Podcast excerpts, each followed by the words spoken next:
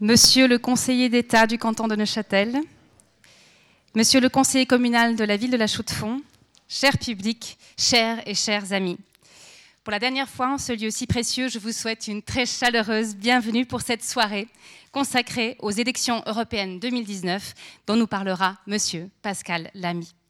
Je ne déroge pas à cette tradition qui nous est chère. Je me permets de vous annoncer notre tout, tout dernier rendez-vous qui n'aura pas lieu ici, euh, mais au Jardin botanique de Neuchâtel, puisque nous vous invitons à une conférence déambulation ce samedi 22 juin à 14h15 euh, avec Jean-Pierre Ledantec, qui est ingénieur, architecte et historien professeur honoraire de l'École nationale supérieure d'architecture euh, de Paris-La Villette, qu'il a d'ailleurs dirigé de 2000 à 2006.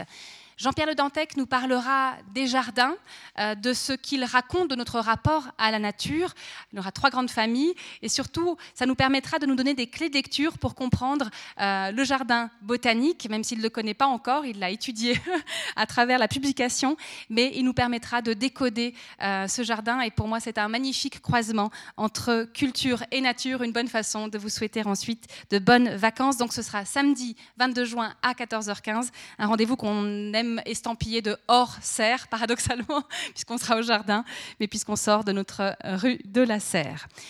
Je vous rappelle l'exposition qui se trouve derrière vous, euh, des photographies de Philippe Gélin, ethnologue c'est la dernière soirée où vous pourrez voir l'exposition, mais si elle vous plaît, n'hésitez pas à, la recommander à des gens qui pourraient prendre rendez-vous pour la voir jusqu'au 29 juin. Donc, son euh, travail euh, d'ethnologue à travers le médium de la photographie, un très très beau travail qui s'inscrit évidemment dans le cadre du printemps culturel, euh, du printemps culturel qui s'achève demain soir. je vous invite à vous, à vous tourner vers Zara Banissat si vous avez des questions sur les derniers événements du printemps culturel, qui est un magnifique événement fédérateur. Et puis bien sûr, fin août, vous pourrez euh, découvrir tous les événements de septembre à janvier, mais qui seront désormais présentés, animés par Marie-Léa Zwalen. J'aimerais adresser quelques remerciements euh, à la librairie Payot. Merci pour euh, cette belle table avec des ouvrages de Pascal Lamy, avec aussi d'autres ouvrages sur le thème de l'Europe. Évidemment, un immense merci à Pascal Lamy d'avoir accepté notre invitation. On, vous attendait depuis longtemps. Merci d'avoir trouvé sur euh, le parcours Londres-Bruxelles un petit, euh, un petit crochet par euh, la ville de La Chaux-de-Fonds. En tout cas, qu'on a découverte. Hein. on est arrivé, elle, se mérite cette ville. et c'est vrai qu'on a pris le temps, mais c'était très agréable. Votre venue, et j'ai envie de mentionner le nom de d'Enrico Letta, qui, qui vous a précédé il y a deux ans à peu près. Euh, qui est, je rappelle, l'ancien euh, président du Conseil des ministres italiens et qui préside aujourd'hui l'Institut Jacques Delors. Et comme Enrico Letta, comme Hubert Reeves l'an dernier, mais peut-être euh, nos partenaires évoqueront plus de noms, cette soirée s'inscrit dans un magnifique partenariat de 11 ans. avec justement deux complices précieux que sont la Banque UBS et l'AIP, Association industrielle et patronale. C'est donc pour moi une belle habitude, même si elle s'achève ce soir, que de leur passer la parole pour euh, ce qu'ils souhaitent vous souhaiter la bienvenue. Et on va commencer avec Monsieur Philippe Levé, président de l'AIP. Je vous invite à monter sur scène.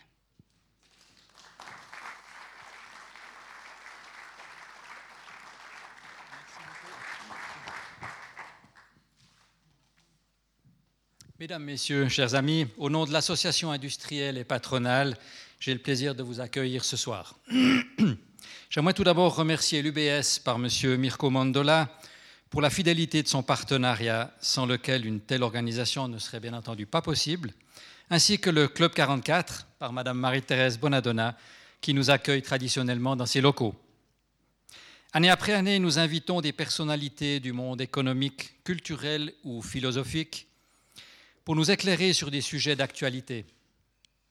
L'actualité économique et politique, voire culturelle, est rempli d'incertitudes et il n'est pas facile de garder les pieds sur terre tant le sol est mouvant aujourd'hui. Comment ne pas être interpellé, voire angoissé, par la montée du populisme en Europe et dans le monde, par le mécontentement populaire lié aux inégalités croissantes, par les déplacements de population, par l'attitude de la première économie mondiale qui remet en question unilatéralement tous les traités qu'elle ne juge pas favorables à elle-même, au mépris de toutes les règles qui ont permis aux pays de dialoguer entre eux et de se respecter. L'adage voir loin et commander court est désormais voir la prochaine élection et commander au quotidien. Et si possible par tweet, c'est plus spectaculaire. Dans cette tourmente, l'Europe et la Suisse se démènent pour tirer leur épingle du jeu. Les problèmes sont nombreux et les enjeux de taille. Pour analyser cette situation avec toute l'expertise et la connaissance requise, nous avons le plaisir et l'honneur d'accueillir ce soir M. Pascal Lamy, ancien directeur général de l'Organisation mondiale du commerce, que Mme Marie-Thérèse Bonadonna va vous présenter plus en détail dans quelques instants. Je passe maintenant la parole à M. Mirko Mandola, délégué cantonal de l'UBS Neuchâtel-Jura, qui va vous adresser quelques mots et je vous souhaite d'ores et déjà une excellente soirée.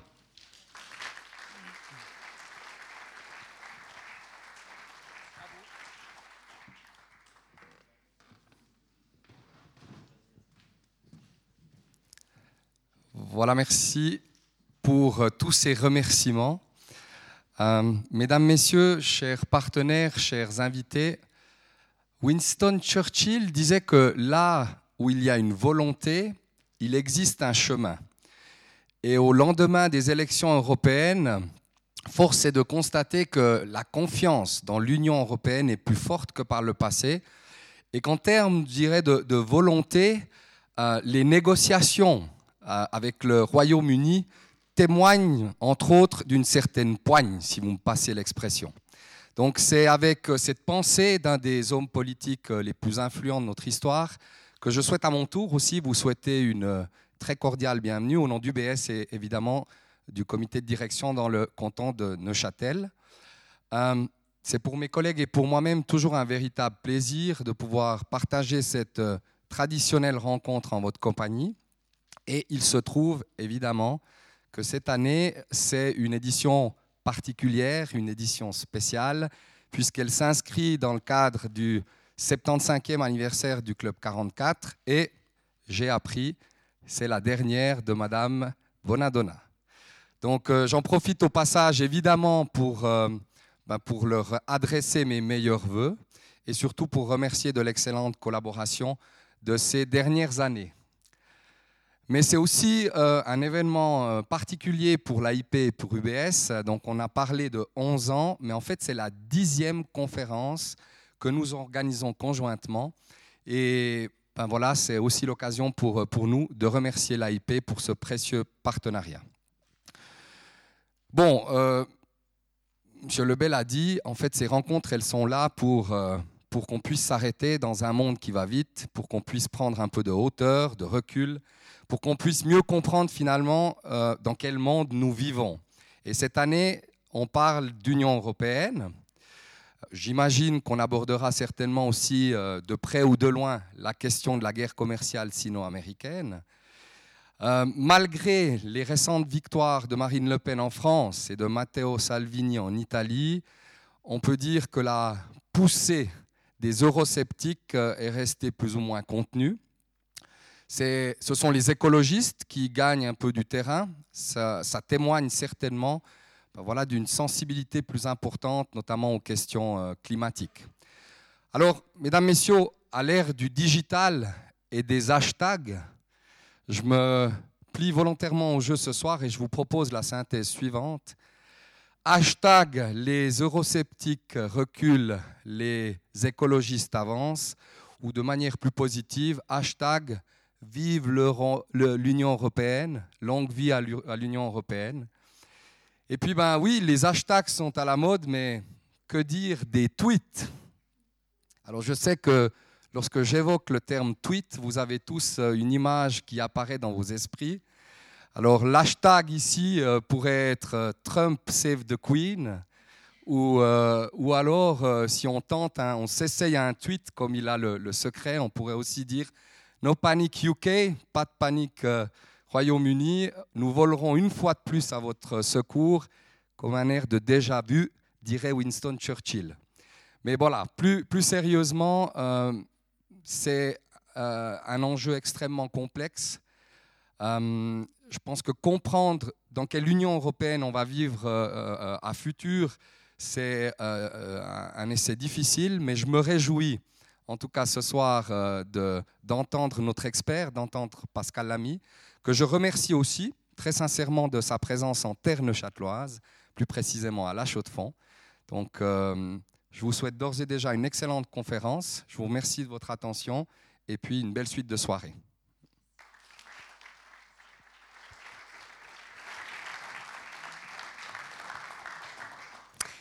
Merci à M. Mandola et à M.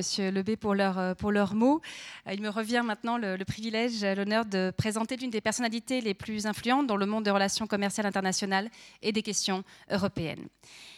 Pascal Lamy est diplômé de l'École des hautes études commerciales, HEC de Paris, de l'Institut d'études politiques et de l'École nationale d'administration, la fameuse ENA, et président éméritus de l'Institut Jacques Delors et du Paris Peace Forum qu'on a évoqué tout à l'heure dans la voiture. Il a exercé deux mandats consécutifs de directeur général de l'Organisation mondiale du commerce à l'OMC de septembre 2005 à septembre 2013. Européen, engagé et membre du Parti socialiste français, il avait été auparavant directeur de cabinet du président de la commission Jacques Delors de 1985 à 1994. Il avait ensuite rejoint le Crédit Lyonnais en tant que directeur général jusqu'en 1999, avant de retourner à Bruxelles en tant que commissaire euh, au commerce jusqu'en 2004.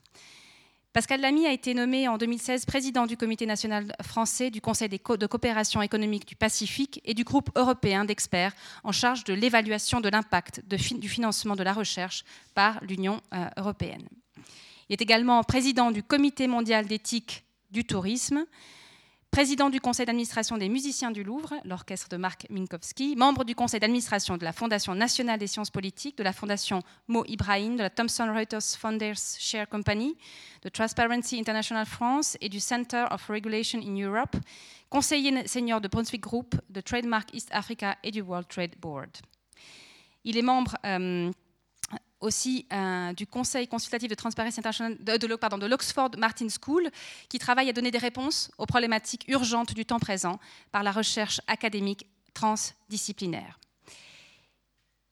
Il est membre de beaucoup, beaucoup de choses. On en évoquait la complexité tout à l'heure, je, vais peut-être être un peu plus brève. Euh, simplement aussi en, rappelant d'autres euh, éléments de son, parcours.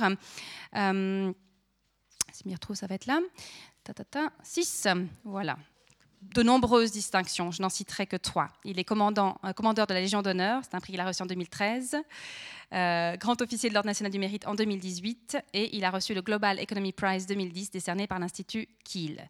Il est également professeur affilié à HEC, docteur honoris causa de diverses universités, dont celle de Genève et de Montréal. Il est l'auteur de divers ouvrages et de rapports consacrés à la gouvernance mondiale, à l'Europe et au commerce international. Parmi les plus récentes publications figure euh, celle qu'il a faite dans le cadre de la Oxford Martin Commission, euh, Now for the Long Term, publiée en 2013, de Geneva Consensus, publiée en 2013 également. Il est auteur de Quand la France s'éveillera aux éditions Odile Jacob en 2014 et euh, avec Nicole Gnesotto de l'ouvrage Où va le monde, publié aussi aux éditions Odile Jacob en 2018, la version poche, mais 2017 pour le grand format. On l'a dit, Pascal Lamy se prononcera sur les résultats des toutes récentes élections européennes. Euh, évidemment que les enjeux sont de taille pour l'avenir de l'Europe, puisque c'est une, façon de redessiner l'Europe dans ses rapports avec le monde, dans ses relations avec la Suisse, et nous sommes en, pleine euh, actualité, puisqu'il est question des négociations des accords cadres. Pascal Lamy, on l'a dit, mais je, tenais vraiment à le souligner, est un immense spécialiste des questions économiques et commerciales. C'est quelqu'un qui a voulu aujourd'hui aussi exprimer sa vision politique au sens euh, de l'organisation de l'activité humaine pour qu'elle soit la plus sensée possible. Et peut-être que de ce point de vue-là, l'Europe a son rôle à jouer dans le monde. Merci et bonne soirée à toutes et à tous.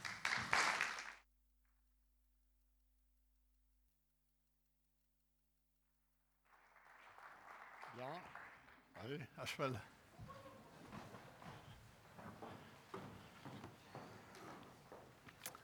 Bien, bonsoir. Bonsoir à toutes et à tous. Merci d'abord pour cette euh, invitation. C'est vrai que je ne suis plus en Suisse euh, aussi souvent qu'avant. Et euh, goûter au charme de la chaux de fond était attirant et ça a marché. Merci donc au Club 44 pour cette invitation. Je comprends que cette année, on célèbre un 75e anniversaire, ce qui est une, un âge euh, dont je m'approche d'ailleurs, donc je suis d'autant plus sensible au 75e anniversaire qu'on fête comme ça entre nous, chaleureusement.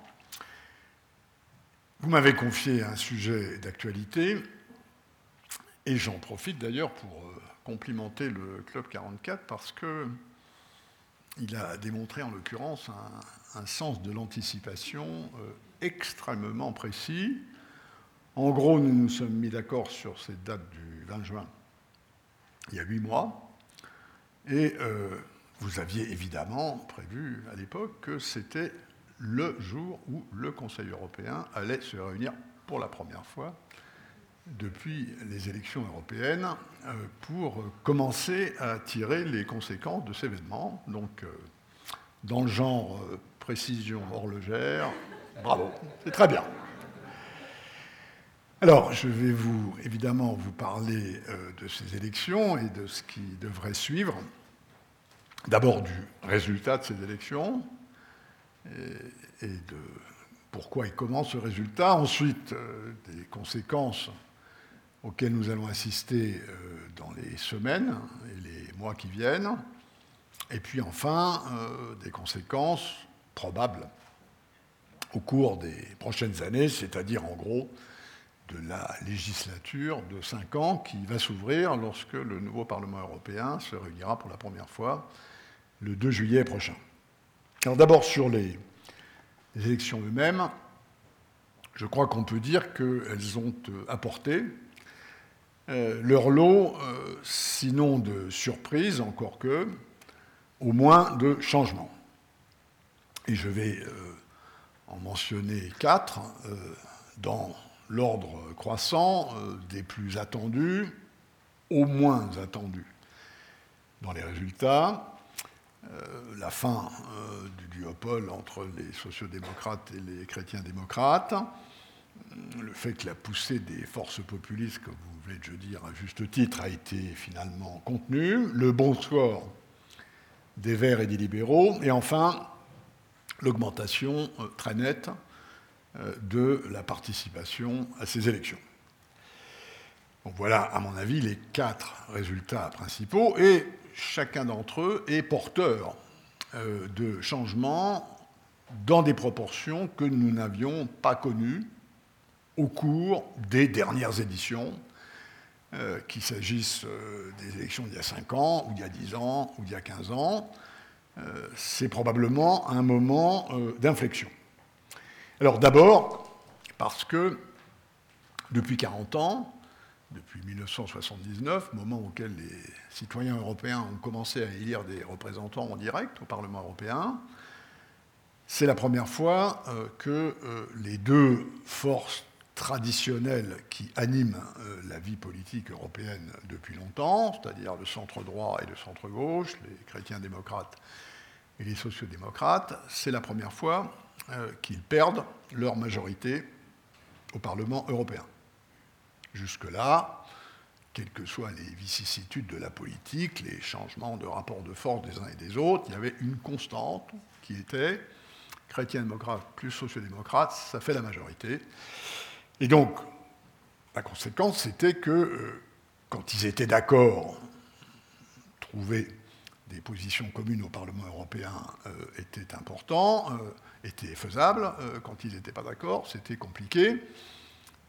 Et pendant tout ce temps qui nous sépare des années 79 aux années 2019, les compétences, les pouvoirs du Parlement européen n'ont cessé d'augmenter avec un processus assez connu dans l'histoire des régimes parlementaires, selon lequel la Chambre basse finit petit à petit par manger une partie des compétences de la Chambre haute. La Chambre haute en Europe, c'est le Conseil européen, c'est le Sénat des États membres. La Chambre basse, c'est le Parlement européen, élu directement. Et pendant toute cette période, euh, eh la Chambre haute a dû euh, parfois céder, parfois concéder, parfois partager une autorité constitutionnelle qui était la sienne au départ.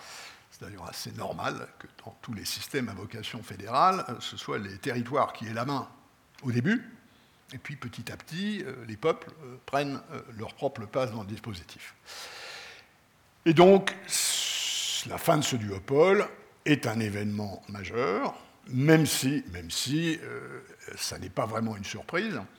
Euh, l'Institut Jacques Delors, qui a publié une série de notes euh, tout à fait sophistiquées, consistantes, expertes sur ces questions depuis le mois d'octobre dernier. Et j'ai eu l'occasion de diriger le groupe de travail qui a piloté ces publications, avait identifié en octobre 1979 le fait que c'était ça qui allait se passer. Deuxième euh, événement, un peu plus surprenant que le précédent, encore que, effectivement, la poussée des forces populistes à laquelle on s'attendait, compte tenu des développements euh, dans les différents États membres de l'Union, euh, a été moins forte que prévu. Le Parlement européen, élu le 26 mai, euh, comporte deux tiers de députés pro-européens. Donc cette idée qu'on a pu voir ici ou là dans la presse ou dans certains commentaires, que, oulala, cette fois-ci, attention, on allait préparer un moment où des forces anti-européennes allaient avoir la majorité, ne s'est pas produit, euh, et, ceci de très très loin. Troisième euh, changement, euh, là aussi un peu plus surprenant que le précédent, c'est la poussée de deux forces politiques qui étaient un peu accessoires dans le système précédent par rapport aux chrétiens démocrates et aux sociodémocrates, qui sont euh, les écolos d'un côté et euh, les libéraux et centristes de l'autre. Dans les deux cas, ils ont fait une belle performance électorale, et même, en gros, une meilleure performance électorale que ce qu'on leur prêtait. C'est surtout vrai des Verts, mais c'est aussi vrai des libéraux. De telle sorte que maintenant, la majorité pro-européenne du Parlement européen et probablement une majorité, et j'y reviendrai, un peu arc-en-ciel, euh, avec des chrétiens démocrates et des sociaux-démocrates, des verts, en tout cas des libéraux et probablement euh, des verts. Quatrième et dernière euh, surprise, probablement le plus surprenant de ces résultats que j'évoque schématiquement, c'est euh, l'augmentation très très nette de la participation électorale, euh, puisque les élections européennes euh, ont vu un taux de participation supérieur à 50%, alors que traditionnellement, depuis en quelque sorte le début, on tangentait dans les meilleurs cas le 40%, conséquence du fait que la dimension européenne de ces élections était euh, souvent masquée euh, par la dimension nationale de ces élections, mais évidemment, euh, des élections qui ont une apparence nationale, mais dont les conséquences ne sont pas vraiment nationales, mais plutôt européennes, c'est vrai que c'est pas très très accrocheur comme, comme thème. Cette fois-ci, ce taux de participation a démenti en quelque sorte, cette opinion qui s'installait petit à petit que bah, l'Europe, euh, ça n'intéressait pas beaucoup les gens, euh, qu'effectivement on gardait un primat euh, émotionnel, affectif, d'appartenance nationale, et que bah, les élections européennes, bon, fallait bien y passer de temps en temps, ça tombait toujours plus ou moins à mi-mandat, ça permettait aux forces d'opposition, comme c'est à la proportionnelle, et qu'un certain nombre de nos systèmes électoraux ne sont pas à la proportionnelle, de trouver des places ou des occasions euh, d'avoir des élus qui n'étaient pas autrement, donc elles étaient un peu subsidiaires. Cette fois-ci, les élections européennes n'ont pas été subsidiaires. L'avenir dira si c'est quelque chose de stable. Je vais expliquer pourquoi. Euh, maintenant, en deux mots, euh, je pense que ça n'est pas juste un feu de paille. Derrière ces changements, derrière ces modifications, derrière, dans certains cas, ces surprises, euh, il y a euh, effectivement, à mon avis, des explications qui ne sont pas, pour l'essentiel, des explications euh, circonstancielles, des explications conjoncturelles. Il y a des explications de long terme. La fin du duopole euh, chrétiens démocrates, sociaux-démocrates au Parlement européen, c'est le résultat d'une évolution dans nos États membres qui a commencé depuis un certain temps dans l'Union européenne. de ce point de vue-là, la Suisse nous a probablement précédé de 20 ou 25 ans. Euh, ça arrive de temps en temps. Euh, dans les pays de l'Union européenne, la vie politique l'échiquier politique, la répartition traditionnelle, le jeu traditionnel entre des forces politiques traditionnelles a été passablement chahuté depuis 15 ou 20 ans. ça a commencé dans des pays comme les Pays-Bas il, il, y a très longtemps, au moment d'ailleurs où ça vous a appris aussi.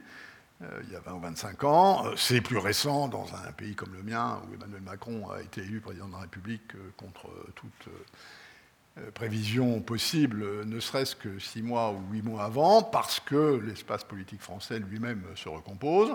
On a vu ce que ça a donné en Espagne, on a vu ce que ça a donné en Italie, l'Allemagne même, qui est un pays qui est réputé pour sa stabilité, a commencé à être un peu chahuté sur son extrême droite. Donc, dans tout nos pays européens, pour ne pas parler de la Grande-Bretagne, dont on ne sait plus très bien s'il est ou non membre de l'Union européenne, il y a eu des bouleversements euh, qui ont eu comme conséquence, agrégé en quelque sorte, cette euh, diminution de euh, ce duopole au niveau européen.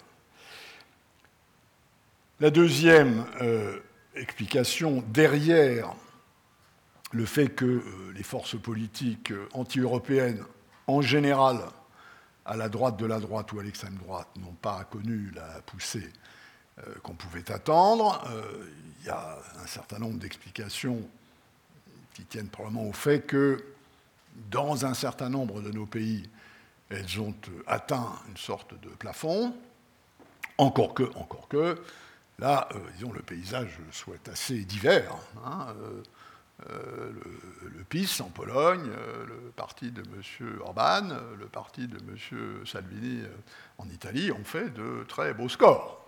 Hein. Et le fait que tout ça mis ensemble n'ait pas fait une poussée, ça veut dire qu'ailleurs, ils n'ont pas fait des bons scores, parce que sinon, tout le monde serait monté.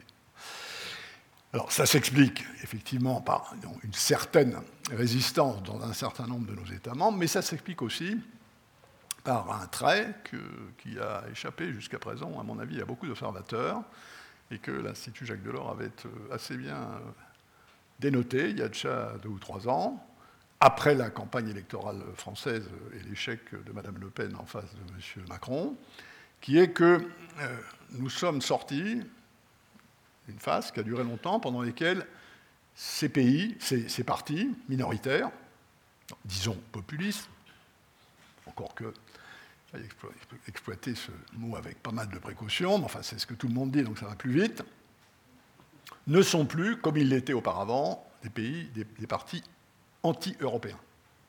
Pendant longtemps, ils ont été nationalistes. Ils n'étaient pas contents, ils exprimaient des colères, des anxiétés, des frustrations qu'on mettait sur le dos du fait qu'on faisait l'Europe et qu'il ne fallait pas faire l'Europe, parce que ça remplaçait les nations et que c'était les nations qui étaient le vrai creuset de la tradition, des forces, etc. Quand ils étaient aux alentours de 10-15%, ça, marchait. Ils ne sont plus aux alentours de 10-15%. Maintenant, ils sont aux alentours de 20-25%. Et euh, reconnais que j'exprime sans doute là un jugement politique, euh, qu'il faut être prudent quand on explique des jugements politiques, parce qu'il y a sûrement des opinions très diverses dans cette salle, mais en gros, euh, on peut dire des trucs un peu farfelus euh, quand on a 10% des gens derrière soi. pour avoir 20%, il faut être un peu moins farfelu. Et dire, si on a l'ambition de monter à 30, il ne faut plus devenir farfelu du tout. Or, or c'est ce qui s'est passé ces pays, ces partis, qui étaient anti-européens, nationalistes, sont devenus pro-européens.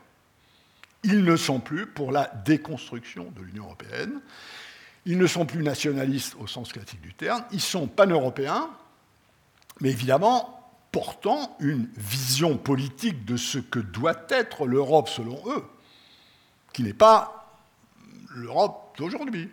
C'est une autre Europe, c'est une Europe euh, moins ouverte, plus fermée, euh, plus chrétienne, euh, moins musulmane, euh, plus attachée aux traditions et moins à la modernité, dans tout un tas de questions de société qui, agitent, et c'est bien normal, nos populations. Et donc, au fond, ils sont devenus pan-européens, mais à leur manière. Et en quelque sorte, le débat entre ces forces-là et les autres se transpose dans un espace politique, qui est l'espace politique européen, et du coup, qui apparaît plus habité, moins vide que par le passé. La poussée euh, des écolos et dans une certaine mesure euh, des, libéraux, elle a une explication essentielle, euh, c'est le vote des jeunes. Hein, quand vous regardez les sondages, quand vous regardez les résultats, c'est l'explication principale. Vote des jeunes qui est pour pas mal dans l'augmentation globale du taux de participation de 10%.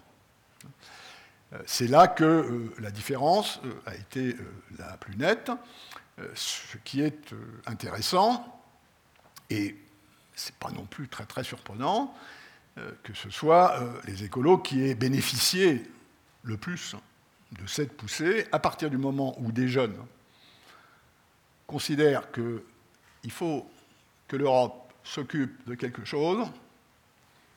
La première question qui leur vient à l'esprit, euh, c'est l'environnement, et c'est comme tout assez logique.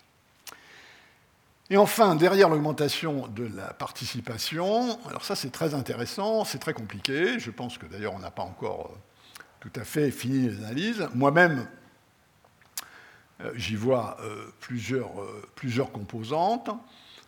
Il y en a une qui tient au fait que les stigmates de la crise économique sont en train de s'éloigner, ils n'ont pas complètement disparu, je parle de la crise de 2008, mais disons les choses vont un peu moins mal, donc l'urgence de l'emploi ou de la dette ou des impôts est, moins forte qu'elle ne l'était il y a encore cinq ans.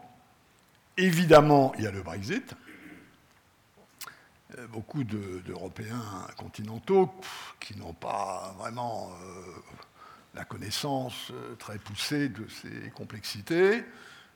Ils ont vu depuis 2016 un truc qui est le Brexit, et ils ont vu que le Brexit c'était le bazar. Et donc, ils en tirent la conclusion que quand même, oh, euh, en sortir, euh, bon.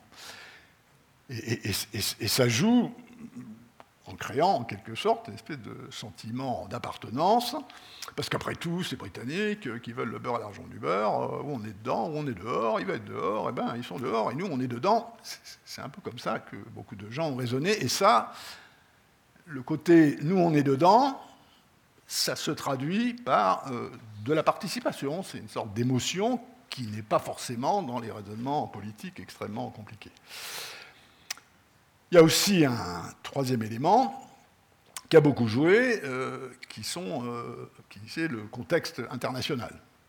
Hein, Monsieur Trump et Monsieur Poutine euh, s'avérant des ennemis de l'Europe, il y en a un qui le dit tous les matins sur son tweet, là, L'autre qui ne le dit pas vraiment comme ça, mais enfin ce qu'il fait en matière de, de cyber-intervention le démontre, cherche quand même à déstabiliser euh, les systèmes politiques européens. Ça, c'était sans précédent. Hein.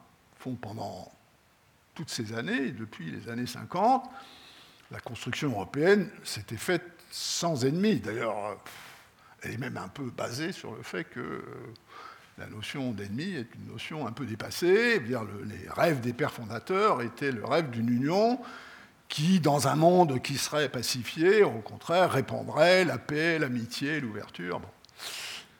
Ce n'est pas ce que disent Trump, euh, ce n'est pas ce que dit Poutine, ce n'est pas ce que dit M. Erdogan.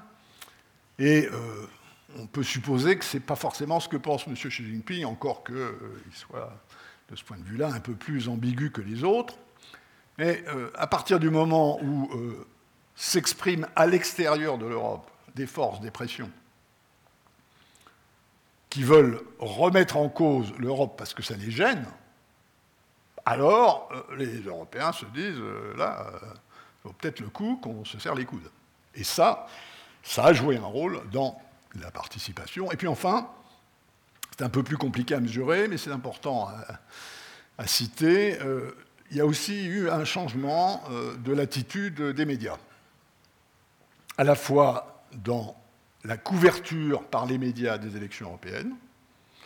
En gros, euh, disent les chiffres qui sont en train de sortir euh, deux fois plus que la dernière fois, ce qui correspond d'ailleurs probablement à ce que je viens de dire sur le fait que les gens s'y sont plus intéressés, parce que les médias on le sait bien de nos jours, ils ont plutôt tendance à suivre leur public euh, plutôt qu'à le précéder, en dehors d'exceptions brillantes, et je suis sûr que je pourrais en citer, dans les médias suisses, que je pratique régulièrement.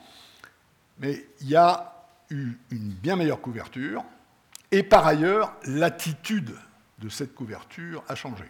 Parce que la couverture, euh, ça peut être euh, en positif ou en négatif. On peut bien couvrir un sujet euh, en, le critiquant ou en se moquant, ce qui en Europe arrive parfois.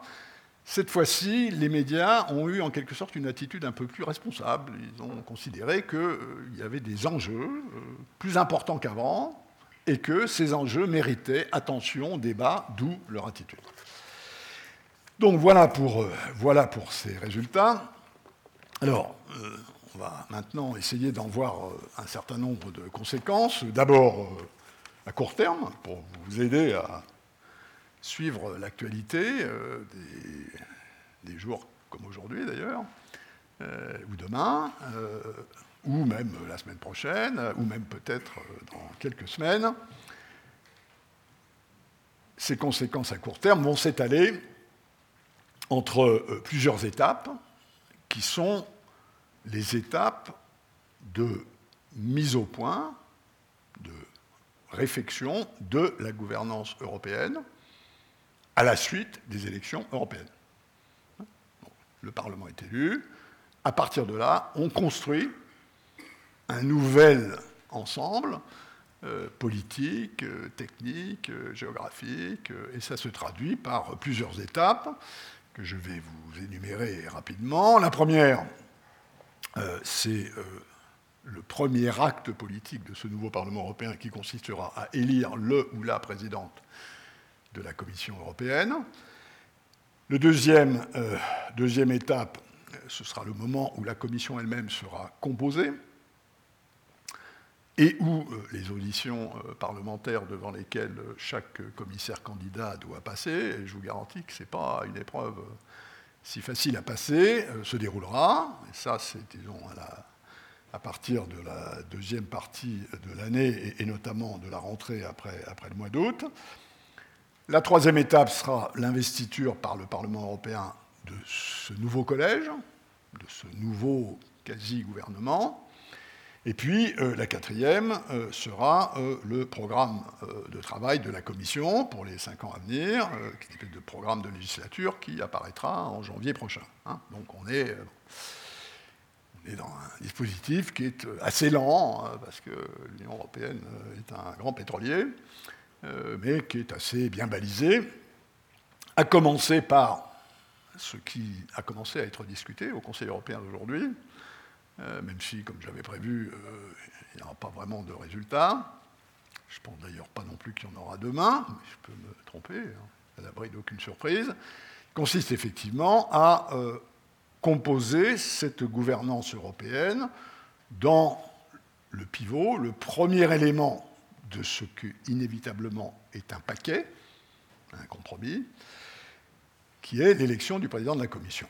Sauf que, sauf que l'élection du président de la Commission, ce n'est pas quelque chose que vous décidez en isolé, c'est le résultat d'un compromis euh, qui est à la fois euh, politique, technique, géographique, euh, et en même temps, à moins qu'on mette ça dans le politique, cette fois-ci, probablement pour la première fois, un compromis sur le fait que cette gouvernance doit être à parité du point de vue des genres. Et d'ailleurs, l'Institut Jacques Delors, j'y reviens, c'est normal que je fasse un peu de pub pour l'Institut Jacques Delors, a, juste avant les élections européennes, participé, mené même une campagne de pétition euh, sur le fait que maintenant, euh, ça suffisait, euh, ces systèmes déséquilibrés, et qu'il faut maintenant penser en termes de parité. Alors, quand je dis paquet, compromis, c'est à la fois très politique et puis très technique ou géographique. C'est politique parce que le nouveau président de la Commission doit avoir une majorité de 21 États membres au Conseil européen et une majorité simple, mais du nombre de parlementaires du côté du Parlement européen. Donc, il faut avoir l'aval des deux chambres. Étant entendu que ce que dit le traité, euh, c'est que c'est le Conseil européen qui met un nom sur la table, même si ce système avait été défié par l'épisode qu'on a connu la dernière fois, euh, des Spitzenkandidaten, qui était euh, un épisode dans lequel les grands partis au Parlement européen, et notamment les chrétiens démocrates et les sociaux-démocrates, qui, je l'ai dit à l'époque, faisaient la majorité, s'étaient mis d'accord sur le fait qu'ils n'investiraient comme président de la Commission que le gagnant de la course aux élections européennes. Ce qui s'est passé la dernière fois, les chrétiens démocrates ont gagné, ils avaient dit ce sera Juncker qui sera notre porte-étendard. C'est Juncker qui est devenu président de la Commission. L'histoire dira que ce n'était pas forcément ce, dont il avait envie, mais enfin, laissons ça de côté, on y reviendra si ça vous intéresse. Ce système a évidemment pris un sacré coup dans l'aile avec la fin du duopole. Parce que c'est très difficile euh, maintenant euh, de euh, considérer que celui qui est le candidat officiel du parti qui a fait le plus de voix sera président de la commission. Et d'ailleurs, c'est aujourd'hui, cet après-midi, au début d'après-midi, qu'est mort le système des Spitzenkandidaten, puisqu'il est apparu clairement qu'il y avait un accord au Parlement européen entre les socialistes, les libéraux et les verts pour dire on ne veut pas du candidat officiel des chrétiens démocrates du Parti populaire européen, M. Manfred Weber, qui était le Spitzenkandidat du Parti euh, chrétien démocrate, ne sera pas président de la Commission, alors que M. Juncker, qui l'était il y a cinq ans, euh, l'était en quelque sorte automatiquement. Alors, il y a des tas de raisons derrière tout ça, et je ne veux pas rentrer dans trop de détails. Retenons simplement le fait que politiquement, le Parlement européen a posé un acte qui, cette fois-ci, ne consiste pas à dire ce sera un tel, mais à dire ce ne sera pas machin. Ce qui, politiquement, euh, est, déjà euh, assez significatif.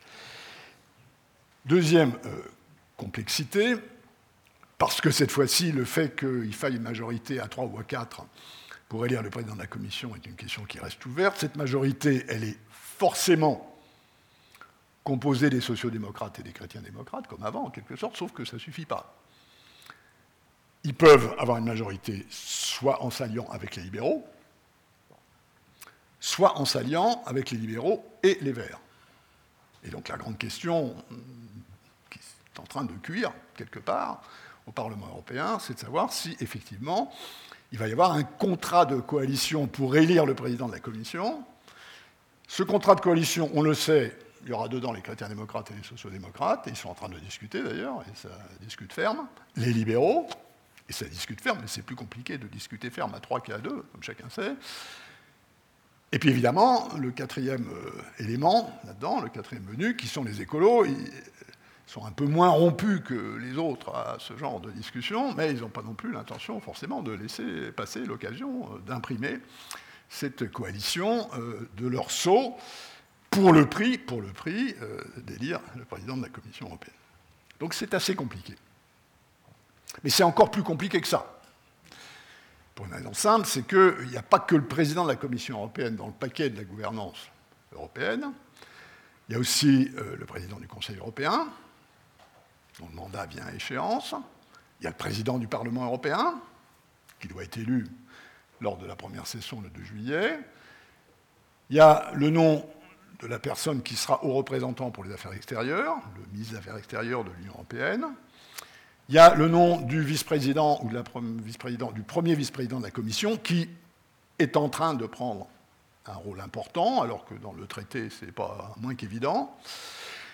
Et cette fois-ci, pour faire bonne mesure, comme si ce n'était pas assez compliqué de faire un paquet avec euh, quatre ou cinq noms, il se trouve que euh, le mandat du président de la Banque centrale européenne euh, tombe à échéance à la fin de cette année, ce qui n'est pas forcément le cas tout le temps, mais là, il se trouve que ça rentre dans le paquet, et évidemment, ça, c'est lourd. Hein, il y a un gros élément dans le paquet, qui n'est pas d'ailleurs, il suffit de voir à qui s'en est pris M. Trump depuis hier euh, sur la politique monétaire de la Banque Centrale Européenne pour comprendre que si le matin, quand vous vous réveillez, c'est Trump qui vous a insulté, vous n'êtes pas, pas rien, quoi, hein, quand même. ça ne suffit pas à être convaincu qu'on est vraiment quelque chose, mais parce que ça, arrive souvent, et souvent sur des gens un peu plus modestes, mais c'est pas rien, et donc ça compte beaucoup. Et donc il faut que ce paquet cuise, D'autant plus qu'il euh, il en faut pour le nord, il en faut pour le sud, il en faut pour l'est, il en faut pour l'ouest. C'est pas à vous, les Suisses, que je vais apprendre que ces compromis-là, euh, ça ne se fait pas comme ça, ça demande beaucoup de réflexion. Et même quand on a une idée géniale, euh, généralement, ce n'est pas celle-là qui finit par sortir, euh, parce qu'elle est trop simple pour répondre à toutes ces complexités. Et encore une fois, l'événement du jour nous a montré ce qu'il en était. Et je rappelle qu'il faut une majorité dans les deux chambres. Et donc le Conseil européen, dans ses délibérations d'aujourd'hui et demain, il doit quand même avoir une idée assez précise de ce qui passerait ou pas au Parlement européen, parce que si le Conseil européen choisit un président de la Commission puis qu'il se fait retoquer au Parlement européen, quand même, ça la fout mal. Donc ils ne veulent pas ça. Et, du coup, le Parlement européen envoie tel ou tel signal, comme celui qu'il a donné euh, en début d'après-midi, un peu à la surprise de tout le monde. Je pense qu'ils avaient bien préparé leur coup euh, en ce qui concerne euh, Manfred Weber. Donc ça, c'est le premier acte. Ça va nous mener, je dirais, quelque part, maximum, allez, je me lance. Je sais qu'on est en public, mais enfin, tant pis, je prends mes risques. Maximum jusqu'à la mi-juillet. Je doute que la fumée blanche sorte demain, pour les raisons que je vous ai expliqué. Il leur faudra un peu de temps pour euh, remettre ça sur le métier. Euh, si ça ne marche pas demain, ils ne vont pas s'y remettre euh, tout de suite, trois jours après ou la semaine d'après. Ils vont prendre leur temps de consulter, de concocter. Et donc, c'est probablement, disons, avant, avant les vacances, à supposer qu'elles commencent mi-juillet. À ce moment-là, commencera une deuxième étape qui sera euh, l'étape euh, de euh, composition de cette commission, en respectant aussi un certain nombre d'équilibres entre les portefeuilles, compte tenu des personnalités que les États membres vont proposer et que le président de la commission aura, puisque c'est maintenant son droit, la possibilité d'accepter ou de refuser. Ce qui est une prérogative que mon boss de l'époque, euh, quand j'étais directeur de cabinet du président de la Commission européenne entre 1985 et 1995, il n'avait pas cette autorité. Hein, c'était les États membres euh, qui faisaient des propositions, puis si vraiment il y en avait un qui n'allait pas du tout, on, le débrouillait discrètement pour le faire savoir. Maintenant, les choses se font dans davantage de transparence. Alors, évidemment, je, vous ai donné des principes, je vous entends un peu saliver sur ouais, mais tout ça c'est bien joli, mais c'est qui? Ah, bon. Alors je pourrais euh, esquiver cette question, qui est un peu délicate quand même, dans ma bouche. Euh, ce ne sera pas moi. Hein. Je, considère que, j'ai passé l'âge, et donc euh, j'ai indiqué ça de manière assez claire, ce qui me donne, d'un certain point de vue, une certaine indépendance dans cette affaire. Alors, on sait aujourd'hui que ce ne sera pas M. Manfred Weber. Je pense qu'on sait aussi aujourd'hui que ce ne sera pas non plus le Spitzenkandidat des sociodémocrate, euh, qui est euh, Franz Timmermans, qui est un type euh, d'excellente qualité, très très bon. mais c'est difficile de penser que, puisque les trois autres n'ont pas voulu de Manfred Weber, les, PPE voudraient bien de Franz Timmermans, donc à mon avis, pour la présidente de la Commission, lui aussi, il est au tapis. Donc les candidats officiels sont au tapis. Alors on passe à la deuxième catégorie de candidats, qui sont des candidats plus officieux. Il y en a deux, euh, qui ont commencé à faire un peu les bordures euh, depuis euh, quelques semaines, quand ils ont senti que ça sentait pas forcément très bon pour les candidats officiels. Il y a Michel Barnier, mon compatriote, avec lequel j'ai été commissaire, et il y a Margaret Vestager, qui est une Danoise, que beaucoup d'entre vous connaissent sans la connaître, parce que ça a été le modèle de l'héroïne d'une série qui s'appelle Borgen, une excellente série télévisée euh, sur la politique au Danemark, dont elle a été le, modèle et qui était commissaire à la concurrence et qui a beaucoup marqué son mandat cette fois-ci, parce que c'est notamment elle qui s'en est pris au GAFA, ce qui évidemment est assez populaire pas très facile d'être populaire quand on est commissaire à la concurrence quand même. Hein. C'est pas un sujet très très marrant. Ça attire pas forcément. Hein. Puis de temps en temps, on prend des décisions que les États membres n'aiment pas, comme celle qui consiste à refuser la fusion entre Alstom et Siemens. Mais euh, voilà deux personnalités qui n'était pas dans les Spitzenkandidaten. Barnier, qui est coloration PPE, centriste, gaullisme, enfin gaulliste centriste.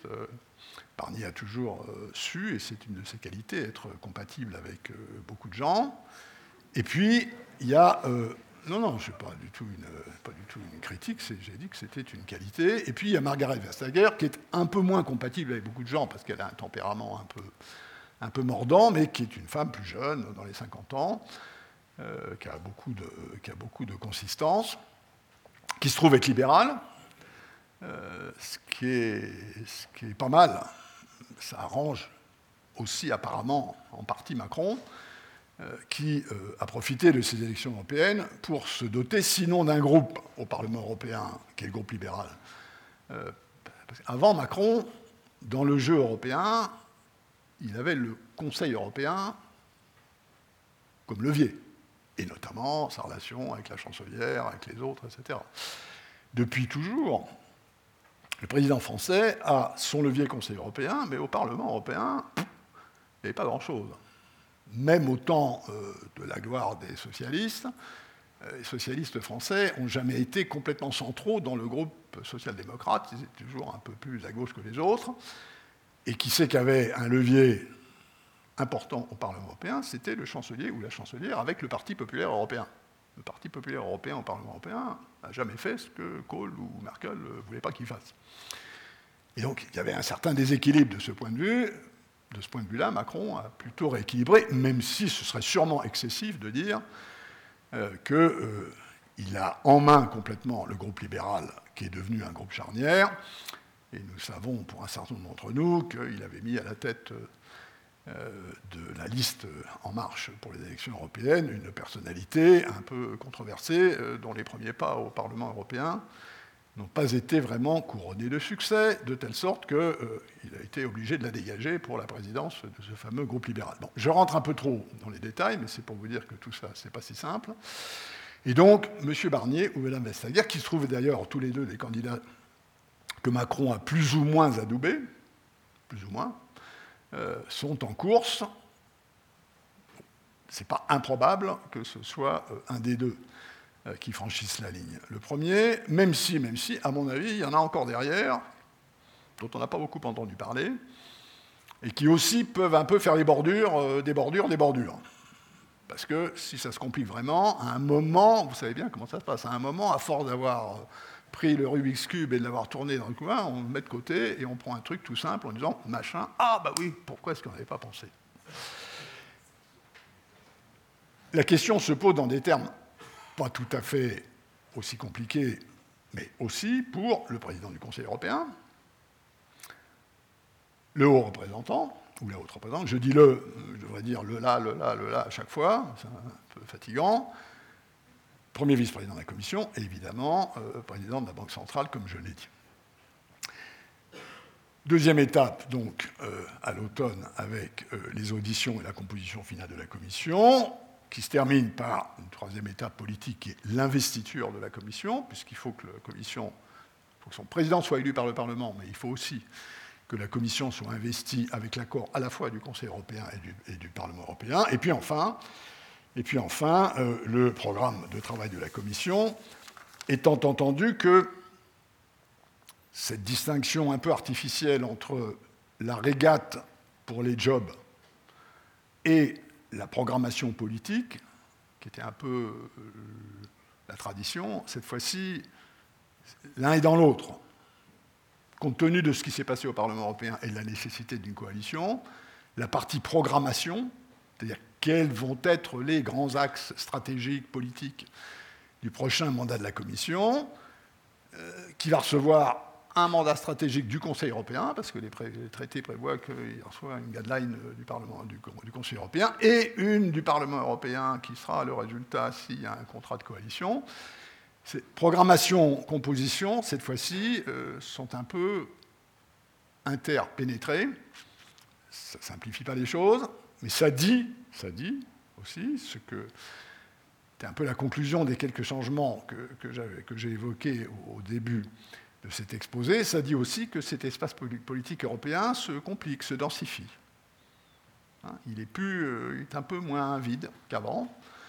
et j'ai d'ailleurs toujours considéré que ce qu'on appelle le déficit démocratique européen, pour décrire une situation dans laquelle le sentiment qu'on a que quand on met son bulletin dans l'urne, on a vraiment une influence sur ce qui se passe, qui est certainement plus prononcée au niveau national qu'il ne l'est au niveau européen. Euh, ce déficit démocratique, ce n'est pas un déficit de, de Kratos, c'est un déficit de démos. Ce n'est pas les institutions européennes qui porteraient dans leur composition, dans leur édification, un déficit démocratique. Si vous lisez Montesquieu, Montesquieu vous dit voilà, il faut un gouvernement, il faut qu'il soit contrôlé. Euh, dans le système fédéral, il y a des États, il y a des peuples, il faut une Cour suprême. On a tout bon du point de vue, du, point de vue du docteur institutionnel. Et si ça ne marche pas, ce que Elir Banavi, qui est un diplomate euh, israélien très futé, a appelé à un moment l'Europe frigide, si ça ne marche pas, euh, n'est pas chez ce docteur-là qu'il faut aller. Il faut aller chez un autre docteur qui, lui, est plus spécialiste des émotions, de ce qui se passe dans la tête ou dans les psychismes. Et le déficit européen, il est plutôt de cet ordre-là. Ce n'est pas un déficit institutionnel, c'est un déficit plutôt émotionnel. Alors, dernier point. Euh, donc, on a vu le résultat immédiat d'élection, ce que ça va donner dans les semaines et dans les mois qui viennent. Maintenant, qu'est-ce que ça va donner dans les années qui viennent? Et je commence par euh, une opinion, qui correspond d'ailleurs assez bien à celle que vous avez exprimée tout à l'heure. Je crois que euh, le, temps qui a, au fond, été celui entre la crise de 2008 et l'année 2016, entre le début de la crise et, disons, le Brexit, euh, ce temps d'une Europe qui doute, un peu, malade, un peu souffreteuse, un peu contestée, un peu, fragmentée, un peu désunie. Je crois que euh, ce temps-là euh, est en train de se terminer sous l'influence d'un certain nombre d'événements qui ont été ceux qui ont probablement expliqué ce poussé dans la participation.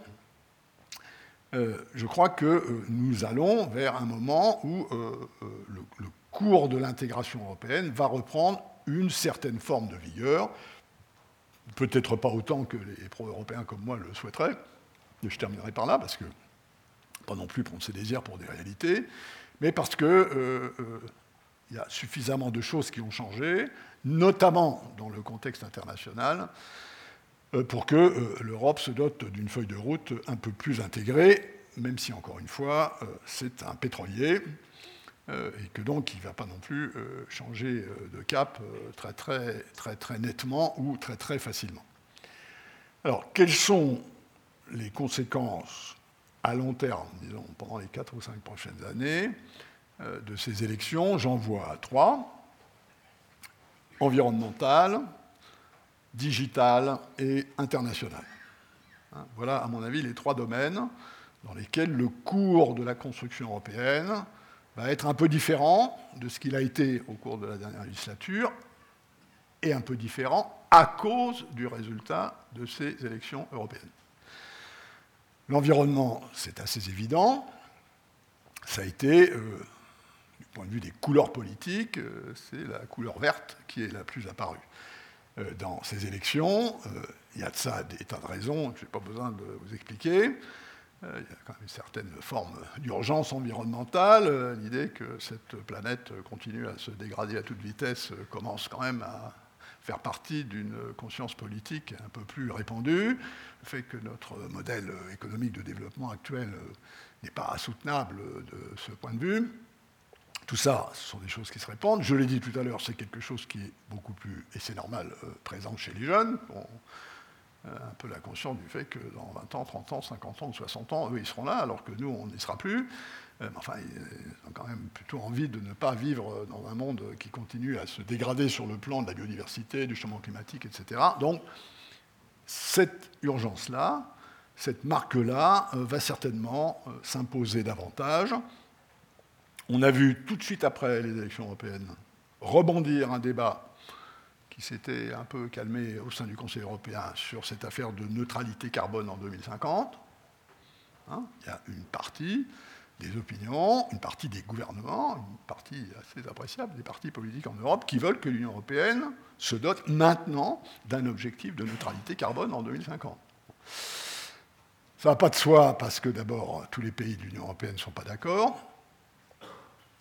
Les sensibilités sur cette question ne sont pas réparties équitablement sur le territoire géographique ou politique de l'Union européenne.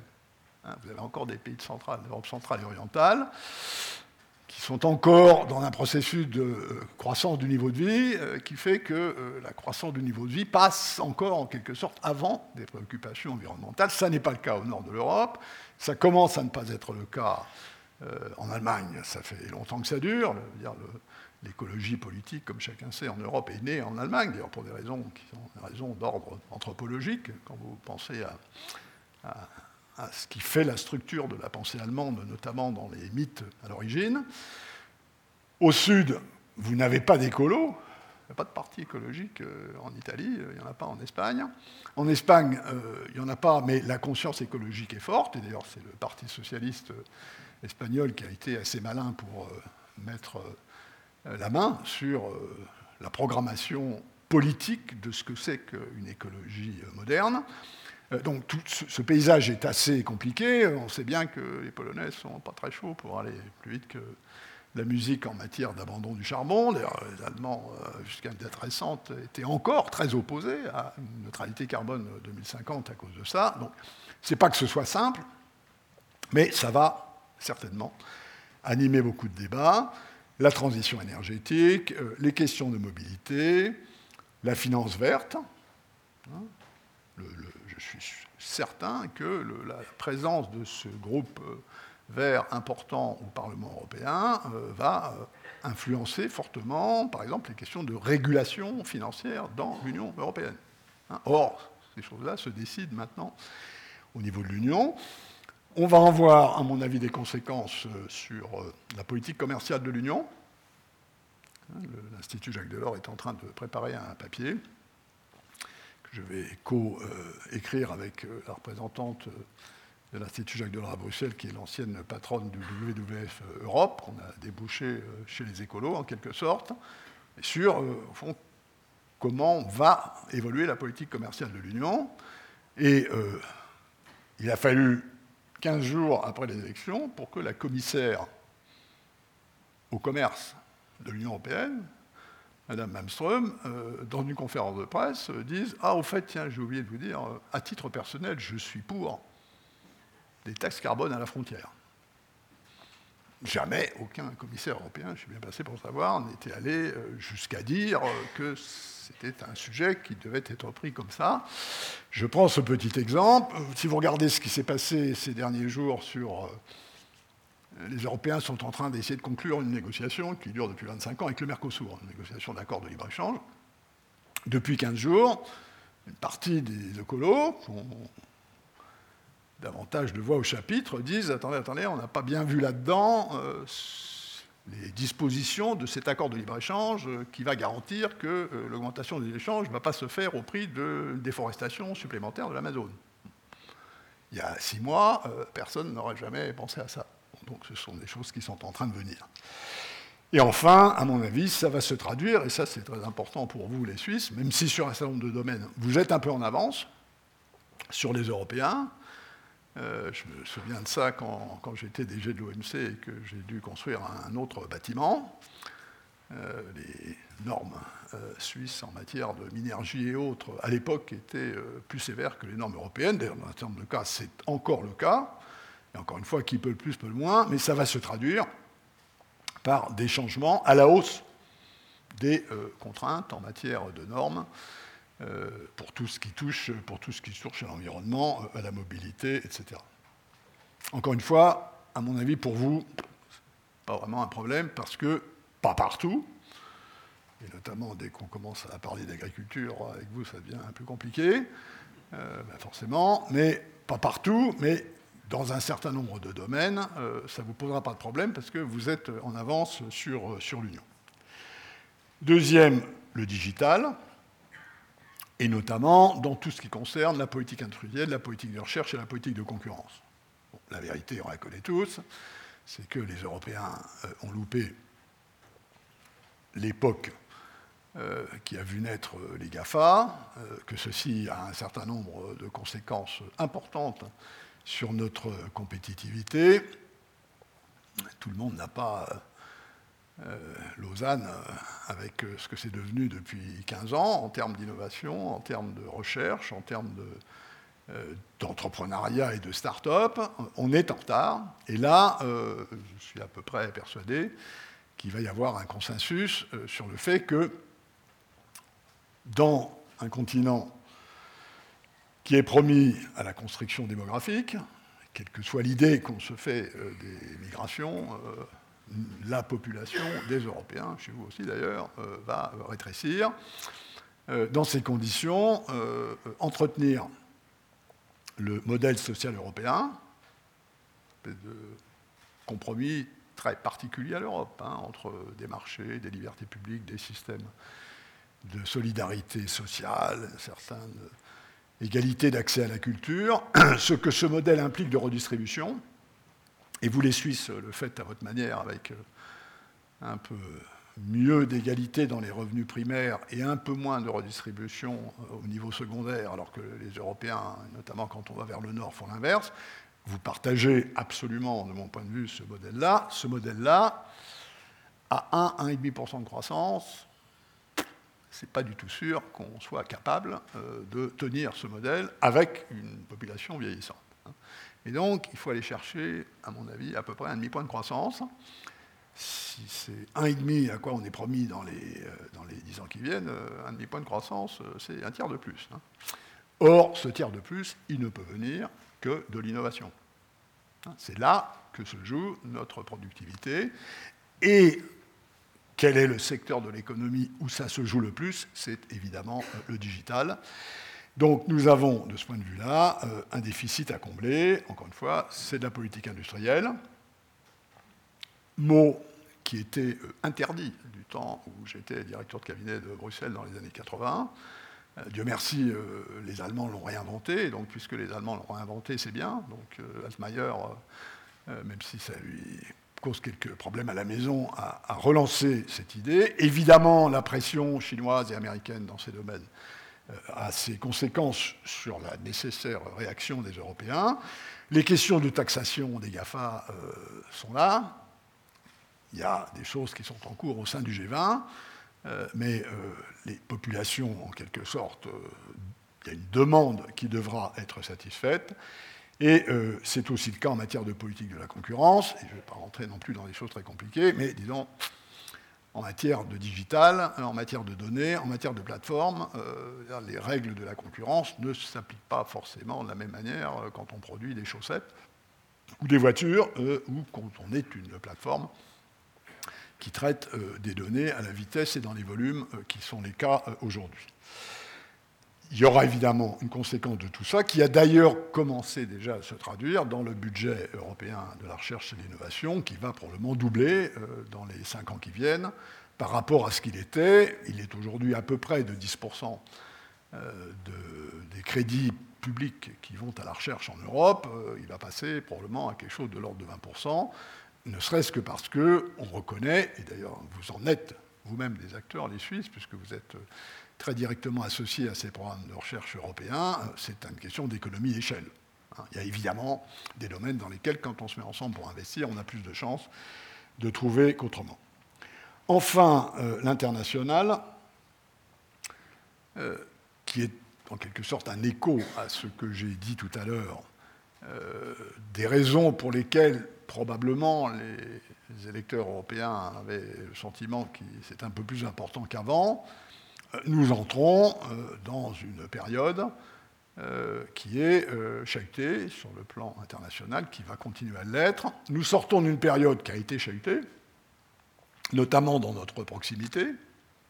Et le moins qu'on puisse dire, c'est qu'on n'a quand même pas été bon. Hein, L'Europe n'a pas réussi à stabiliser son pourtour sur le plan géopolitique et elle a pris des coups elle a subi des dommages, y compris sur le plan politique, ne serait-ce que dans les réactions qu'ont provoquées euh, les grands flux d'immigration des années 2015, l'Europe n'a pas été bonne dans une des missions qui est d'assurer la sécurité et la stabilité des populations européennes et de leur pourtour. Donc là, cette question-là, elle est là. L'Ukraine, c'est là. Jusqu'à présent, euh, M. Poutine n'a pas vraiment retiré euh, une partie des moyens qu'il a consacrés à essayer de faire en sorte que le Donbass euh, aille plutôt d'un côté que de l'autre. Ce qui se passe en Syrie n'est pas très rassurant. L'affaire iranienne reprend, hélas, un peu d'actualité. Ce qui se passe en Algérie est très incertain. Je ne parle pas de la Libye. nous ne pouvons pas, nous, Européens, ne pas faire davantage pour stabiliser euh, le pourtour euh, méditerranéen. Il y a évidemment la question africaine, qui est la question géopolitique européenne la plus importante. Hein, se joue sur ce continent une régate entre euh, la croissance économique et la croissance démographique. Et selon qui gagnera cette régate, notre sort à nous, Européens, et à vous, Suisses, euh, sera euh, fortement affecté. Il y a des énormes opportunités dans le développement du continent africain à nos portes. Il y a aussi euh, des risques assez considérables, comme on le voit d'ailleurs avec ce qui se passe depuis quelques années dans le Sahel. Et ça, c'est plus une affaire de, juste de, politique de développement. C'est plus un truc qui consiste à dire était des puissances coloniales, on s'y est plus ou moins bien pris, ils ont besoin d'argent pour se développer, on va, ça va beaucoup plus loin que ça. Il faut vraiment changer de braquet et aller vers quelque chose qui est beaucoup plus de l'ordre d'un partenariat, parce que d'abord c'est ce qu'ils demandent, ensuite c'est ce qui correspond finalement sur le plan politique à une équation qui est probablement euh, beaucoup plus productive. C'est d'ailleurs comme ça que la plupart des entreprises européennes commencent à s'intéresser au continent africain, et de toute façon, l'Europe doit revoir sa relation avec l'Afrique, puisque les accords de Cotonou, qui euh, encadraient la gestion euh, de l'aide au développement européenne pour l'Afrique, la Caraïbe et le Pacifique depuis dix ans, euh, sont en train d'être revus, puisqu'ils tombent à échéance à la fin 2020. Donc là, il y a un passage obligatoire. J'ai d'ailleurs pas mal travaillé avec la Commission européenne sortante, et une des changement, même s'il n'est pas majeur, c'est que à ceci se substituera un accord de partenariat entre l'Europe et l'Afrique, un accord de partenariat entre l'Europe et le Pacifique et un accord de partenariat entre l'Europe et la Caraïbe. L'idée étant que mettre l'Afrique, la Caraïbe et le Pacifique dans le même sac sous prétexte que c'était des colonies euh, ou des départements d'outre-mer ou des territoires d'outre-mer n'a plus euh, aucun sens aujourd'hui. Donc, évidemment, dans les cinq ou six ans qui viennent, euh, les questions africaines vont monter beaucoup plus près du centre du radar géopolitique de l'Union européenne. Et puis enfin, euh, nous avons euh, ce qui est en train de se passer euh, entre la Chine et les États-Unis, qui n'est pas vraiment nouveau en soi. Hein. L'idée que la croissance, l'émergence, la croissance de la Chine remet en cause une suprématie américaine sur le plan économique, militaire, technologique c'est pas nouveau, ça fait bien 20, 30 ans que ça dure. Euh, sauf qu'il euh, se trouve que maintenant, euh, ça prend des proportions beaucoup plus considérables et dans une ambiance beaucoup plus agressive. Le changement venant de Washington étant de deux ordres. Un ordre qui associe toute la classe politique américaine républicains ou démocrates euh, dans l'idée euh, que la Chine est maintenant un danger, et un étage qui est proprement trumpien euh, et qui consiste à utiliser ce danger à sa manière pour en faire un sujet de politique réalité, lui permettant de tweeter tous les matins et même éventuellement tous les soirs euh, pour entretenir une base électorale dont il a absolument besoin pour être réélu euh, en 2020. La première question est une question très lourde, très difficile, et avec laquelle nous allons devoir vivre dans les 20 à 30 ans qui viennent. Hein, cette rivalité, elle est là. Trump lui aura donné euh, une accélération en changeant l'attitude américaine qui, en gros, depuis Kissinger, hein, les années 60-70, consistait à penser que, bien sûr, que la Chine allait prendre sa place petit à petit, mais que on pouvait gérer ça euh, en les engageant, en parlant avec eux de temps en temps, en, tendant les relations avec eux, mais de toute façon euh, en gardant euh, l'Occident ensemble, parce que si à un moment les Chinois créaient un problème, euh, ce ne seraient pas les Américains tout seuls qui seraient capables d'y faire face. Il fallait donc garder au fond les puissances occidentales. Trump n'a rien à cirer de cette doctrine. Trump considère qu'il faut faire reculer la Chine. Il faut plus, c'est plus de contenir la Chine, c'est de l'endommager. Il faut lui faire mal. Il faut qu'elle recule, il faut qu'elle rétrécisse parce qu'elle est devenue trop grosse, trop importante, trop menaçante. Et il y a une forme de consensus à Washington sur le fait que il y a une fenêtre, pas encore pendant quelques temps, qui permettra probablement de le faire, parce que les États-Unis sont encore beaucoup plus forts que la Chine sur tout un terrain, terrain mais enfin que quand on voit ce qui s'est passé sur la tech, je ne parle pas ce qui se passe sur les porte-avions ou sur les avions, la puissance militaire américaine est encore très très supérieure à la puissance militaire chinoise, y compris dans ses capacités de déploiement. Mais quand on voit que sur la 5G, euh, Huawei euh, fait mieux que Cisco, ah, là, y a euh, tout d'un coup, il y a des esprits qui se sont réveillés. Et chacun sait que dans le monde digital, le dual use, c'est vrai aussi. Hein. Et donc, tout ce qui concerne la pénétration des systèmes d'information. Donc ça aboutit à une situation dans laquelle nous sommes maintenant, et dans laquelle, euh, au fond, les États-Unis et la Chine considèrent l'un et l'autre que dans le domaine de la tech, ils sont allés trop loin dans l'interdépendance. Ils sont devenus trop vulnérables parce qu'ils sont trop intégrés. Les Américains trouvent qu'ils sont trop intégrés avec les Chinois parce qu'ils ont permis aux Chinois de faire des progrès, et les Chinois trouvent qu'ils seront trop intégrés avec les Américains parce que euh, des gars comme Trump peuvent décider d'arrêter d'exporter des semi-conducteurs en Chine. Alors la Chine euh, consomme 60% des semi-conducteurs qu'on produit sur cette planète, mais elle n'en produit que 15%. Et une bonne partie euh, de la différence entre les deux vient des États-Unis. Donc ça, cette chose-là, elle est Trump ou pas Trump, elle est là pour durer. Et par ailleurs, il est exact que, en tout cas, en ce qui concerne les règles du commerce mondial, on pourra y revenir euh, tout à l'heure si nécessaire, en ce qui concerne les règles du commerce mondial, il est vrai que les règles du commerce mondial aujourd'hui ne disciplinent pas assez un certain nombre de pratiques chinoises. Non pas que les Chinois trichent avec les règles, quand ils trichent avec les règles, ils se font pincer comme les autres, mais les règles elles-mêmes sont telles que certaines pratiques chinoises, notamment en matière de subvention, et quand on subventionne, euh, on utilise un avantage comparatif indu, comme disent les techniciens du commerce international. Sur ce plan-là, il est vrai aussi que euh, la Chine pose des problèmes euh, qu'il faut régler.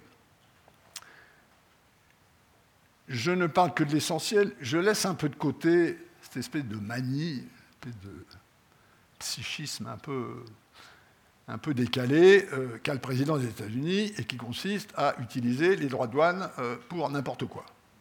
Hein, euh, je vais dire euh, quelque chose qui peut surprendre certains d'entre vous, je ne pense pas que nous soyons dans une guerre commerciale. Il y a cette rivalité géopolitique, géoéconomique qui est là et qui va durer, et donc il faudrait, j'en dirai un mot en concluant, il faut essayer euh, de tempérer dans la mesure du possible et de nos, intérêts.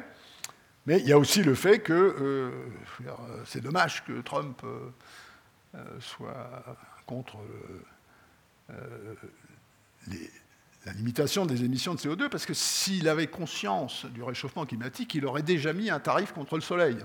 Hein, parce que c'est le couteau suisse. Hein, ça marche à tous les coups pour éviter les flux de migration, pour ceci, pour cela. Ce n'est pas une question commerciale, ça. Il a simplement il a un joujou qu'il a trouvé en arrivant et avec lequel il fait tout et n'importe quoi Motif étant que comme il a un gros déficit commercial, si les autres font pareil, de toute façon, il a plus de munitions que les autres, parce qu'à un moment, les autres vont manquer de munitions après avoir mis euh, des tarifs sur toutes les importations américaines euh, s'il rétorque à ses propres... Je, passe sur le côté assez simpliste, voire primaire de ce raisonnement, mais je, je distingue bien les deux parce que je trouve que parler de guerre commerciale, ça n'est pas vraiment rendre compte euh, d'une réalité psychique d'un côté et puis d'un vrai problème euh, géopolitique de l'autre. Tout ça pour revenir à l'Europe, qui est que dans ce contexte, euh, il va falloir que les Européens se décident à peser un petit peu plus.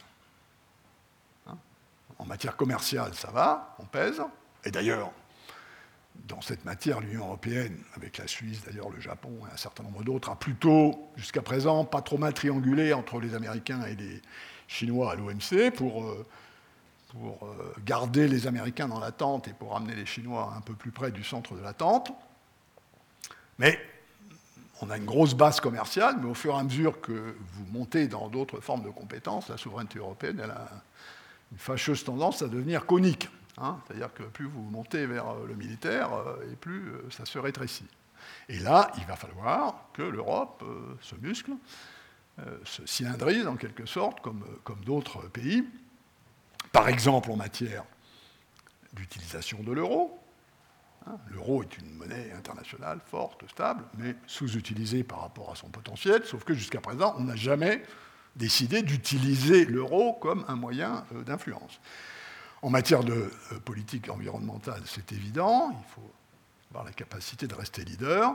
En matière de politique de développement, je l'ai dit tout à l'heure, avec ce qui se passe en Afrique, même si on n'a pas euh, inventé les routes de la soie que les Chinois euh, ont mis en place et qui est une manière très astucieuse et assez envahissante de s'occuper de continents comme le continent africain, là, nous sommes au défi, en quelque sorte, d'augmenter une présence internationale qui, jusqu'à présent, est euh, trop insuffisante. Il va falloir que, euh, disons, l'Europe devienne un peu plus souveraine.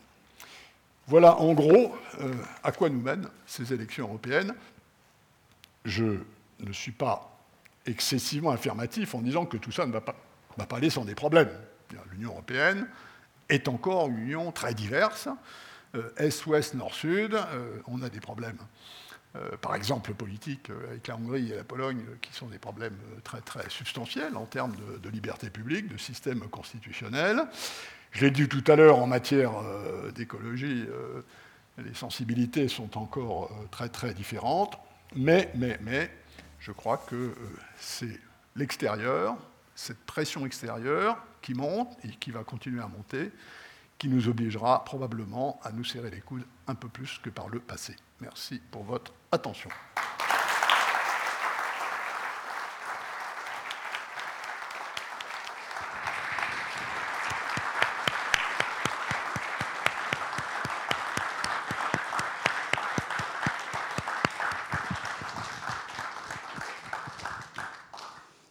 Merci Pascal Lamy de nous présenter cette politique européenne comme un feuilleton euh, passionnant. On a un quart d'heure, 20 minutes devant nous pour les questions, donc euh, il vous suffit de lever la main, je vous apporterai le micro et profitez euh, d'avoir une vraie Bible vivante du système européen, extrêmement complexe, mais dont on vous a donné quelques codes. Une première question ici oui, merci encore. Je crois qu'on aura envie de vous entendre encore longtemps parler plus en détail ou euh, de sujets annexes aussi. Vous avez dit que euh, l'Union européenne s'est construite sans, sans ennemis euh, pendant longtemps. Alors effectivement, pendant longtemps, peut-être jusqu'au début des années 2000, où elle s'est constituée un, ennemi avec le reste des pays occidentaux, en refusant les, tentatives de rapprochement de la Russie dans les deux premiers mandats de, Poutine, ce qui l'ont mené effectivement à d'autres stratégies nettement plus exécrables que vous avez aussi euh, abordées, sous la pression, c'est peut-être mon interprétation, sous la pression des, des caciques de, l'OTAN. Euh, alors ma question c'est quel rôle parallèle joue l'OTAN dans la construction européenne? Joue-t-il un rôle encore favorable à la construction européenne? Autrement dit, euh, l'OTAN est-elle encore nécessaire? Non, c'est évidemment euh, une question géopolitique encore plus, qui va encore plus profond que celle que j'ai évoquée dans les 4 ou 5 ans qui viennent, parce que, et ceci ne changera pas dans les 4 ou 5 ans qui viennent, mais, mais, mais, on a, euh, comme ailleurs, on a euh, une inconnue, Trump, hein, qui a déjà dit à plusieurs reprises, euh, en gros, alors après, il a dit le contraire même, enfin il a dit que l'OTAN, il en a un affiche et que, et que ce serait mieux que les Européens payent pour leur sécurité. quand il a commencé à comprendre que du jour où les Européens paierait pour leur sécurité, ils achetaient peut-être un peu moins de matériel américain, là, ça a commencé à faceiller un peu. Donc, mais vous avez raison, nous sommes dans une situation dans laquelle les Européens ont confié l'essentiel de leur défense aux Américains, en dehors des forces atomiques euh, françaises, anglaises, et de la capacité de deux pays européens, la France et l'Angleterre, de projeter des forces sur un certain nombre de théâtres d'opération hors d'Europe. Je pense que cette, évolution, elle est là à long terme. Hein, euh, simplement, euh, pour, pour qu'elle soit... ce que j'ai dit tout à l'heure sur, au fond, l'absence d'une émotion d'appartenance à l'Europe, qui est le problème principal de la lenteur de la construction européenne. Les pères fondateurs ont pensé que l'intégration économique, ça produirait automatiquement de l'intégration politique. ils se sont gourés. Hein, d'ailleurs, j'y travaille avec des anthropologues, avec des ethnologues, avec des sociologues. Il y a une barrière des espèces entre euh, le consommateur, le travailleur et le citoyen. Les, niveaux d'appartenance, les modes d'appartenance sont d'un ordre différent pour avoir une défense commune, il faut avoir des cauchemars communs. Il faut partager une hiérarchie de dangers entre les Baltes, les Portugais, euh, les Grecs, les Italiens, euh, les Danois. Euh, ça prendra du temps. Et de ce point de vue-là, on a accepté en quelque sorte, sur le plan anthropologique, d'emprunter les cauchemars américains pendant 50 ans. D'ailleurs, c'est comme ça qu'on a été envoyé dans la guerre froide, etc. Ils, cauchemardaient pour nous. Parce qu'on euh, cauchemarde de manière tellement différente que, tant de faire de cauchemarder d'un bon coup s'il y avait une menace, ben, ça changera. Mais ça ne changera, à mon avis, que très lentement. Quant à Poutine, je suis bien placé pour savoir que euh, son changement euh, d'orientation géopolitique est antérieur à euh, l'élargissement, même si il a pu y avoir euh, des maladresses, notamment dans la manière dont l'affaire ukrainienne a été menée, parce qu'elle a été menée sur un plan très économique et technique et pas vraiment sur un plan politique.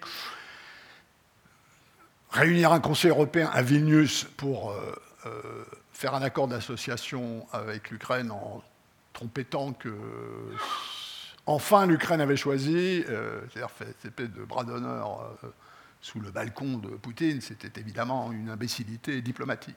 Donc il y, a eu des bêtises. Mais je pense que sur le fond, Poutine avait changé de logiciel. Moi, j'ai discuté avec lui quand j'étais commissaire européen, à une période où on était encore euh, tout à fait d'accord pour le fait que euh, d'ici quelques années, c'était en 2004, hein, pas il y a très très longtemps, quand même, d'ici quelques années, on aurait un accord de libre-échange entre euh, la, Russie et bon. la vérité, c'est aussi que l'économie russe n'a pas suivi ce cours. Euh, pendant tout le temps où on a pensé à la grande convergence entre la globalisation, les États-Unis, la Chine, que les États-Unis deviendraient un peu moins violents, que la Chine deviendrait un peu plus démocratique, la Russie était en dehors de ça. Et donc ça, ça demeure. Et le problème russe, c'est que petit à petit va, apparaître un décalage entre sa puissance économique et sa puissance politique et stratégique, et ce n'est pas une très bonne nouvelle pour nous, Européens, parce que ça va les agiter aussi longtemps que leur système politique reste ce qu'il est. Donc je ne suis, pas très, suis pas très optimiste, mais je serais plus nuancé que ce que j'ai cru comprendre des prémices de votre question sur le fait que euh, c'est de notre faute. D'autres questions se préparent. Vous l'avez dit, euh, une construction uniquement euh, commerciale n'a pas créé, n'a pas forgé le citoyen européen.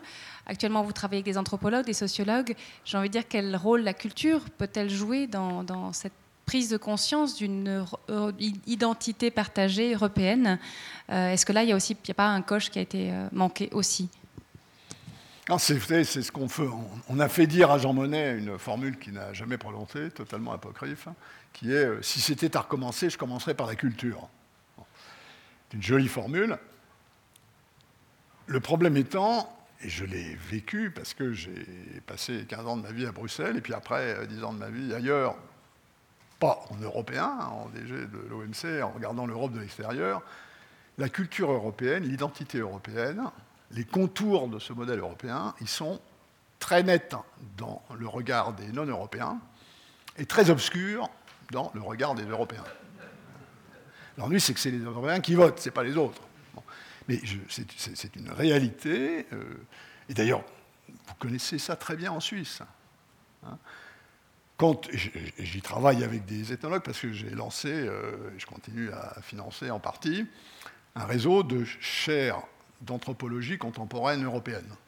Hein, pourquoi euh, les Allemands célèbrent leurs anniversaires de manière aussi pompeuse à partir de 60 ans? Pourquoi les Espagnols vont au foot en famille et jamais avec les amis, et les Italiens jamais en famille et toujours avec les amis euh, euh, pourquoi, bon, pourquoi, pourquoi le Père Noël c'est l'ami des enfants et puis c'est le Père Fouettard de l'autre côté de la frontière? Toutes ces choses qui apparaissent comme des différences. Et quand on les mesure, d'ailleurs, c'est très intéressant, à l'intérieur de l'Europe, quand vous mesurez ces différences ressenties, elles sont d'autant plus importantes que vos voisins sont proches vous connaissez ça en Suisse, hein, entre les cantons, vous n'arrêtez pas de vous raconter des histoires comme quoi ceux d'à côté sont différents, sont comme sont comme ça. C'est vrai partout en Europe. Nous sommes habités, nourris, formés dans nos différences. Et inévitablement, elles sont, elles sont un masque à notre ressemblance. Et moi, je suis persuadé qu'il n'y a que en parlant de ces différences, en les mettant sur la table, en les expliquant, en les comprenant. Et l'expérience est formidable. Quand on les comprend, elles disparaissent. Et d'ailleurs, l'appétit des populations pour les comprendre est assez grand.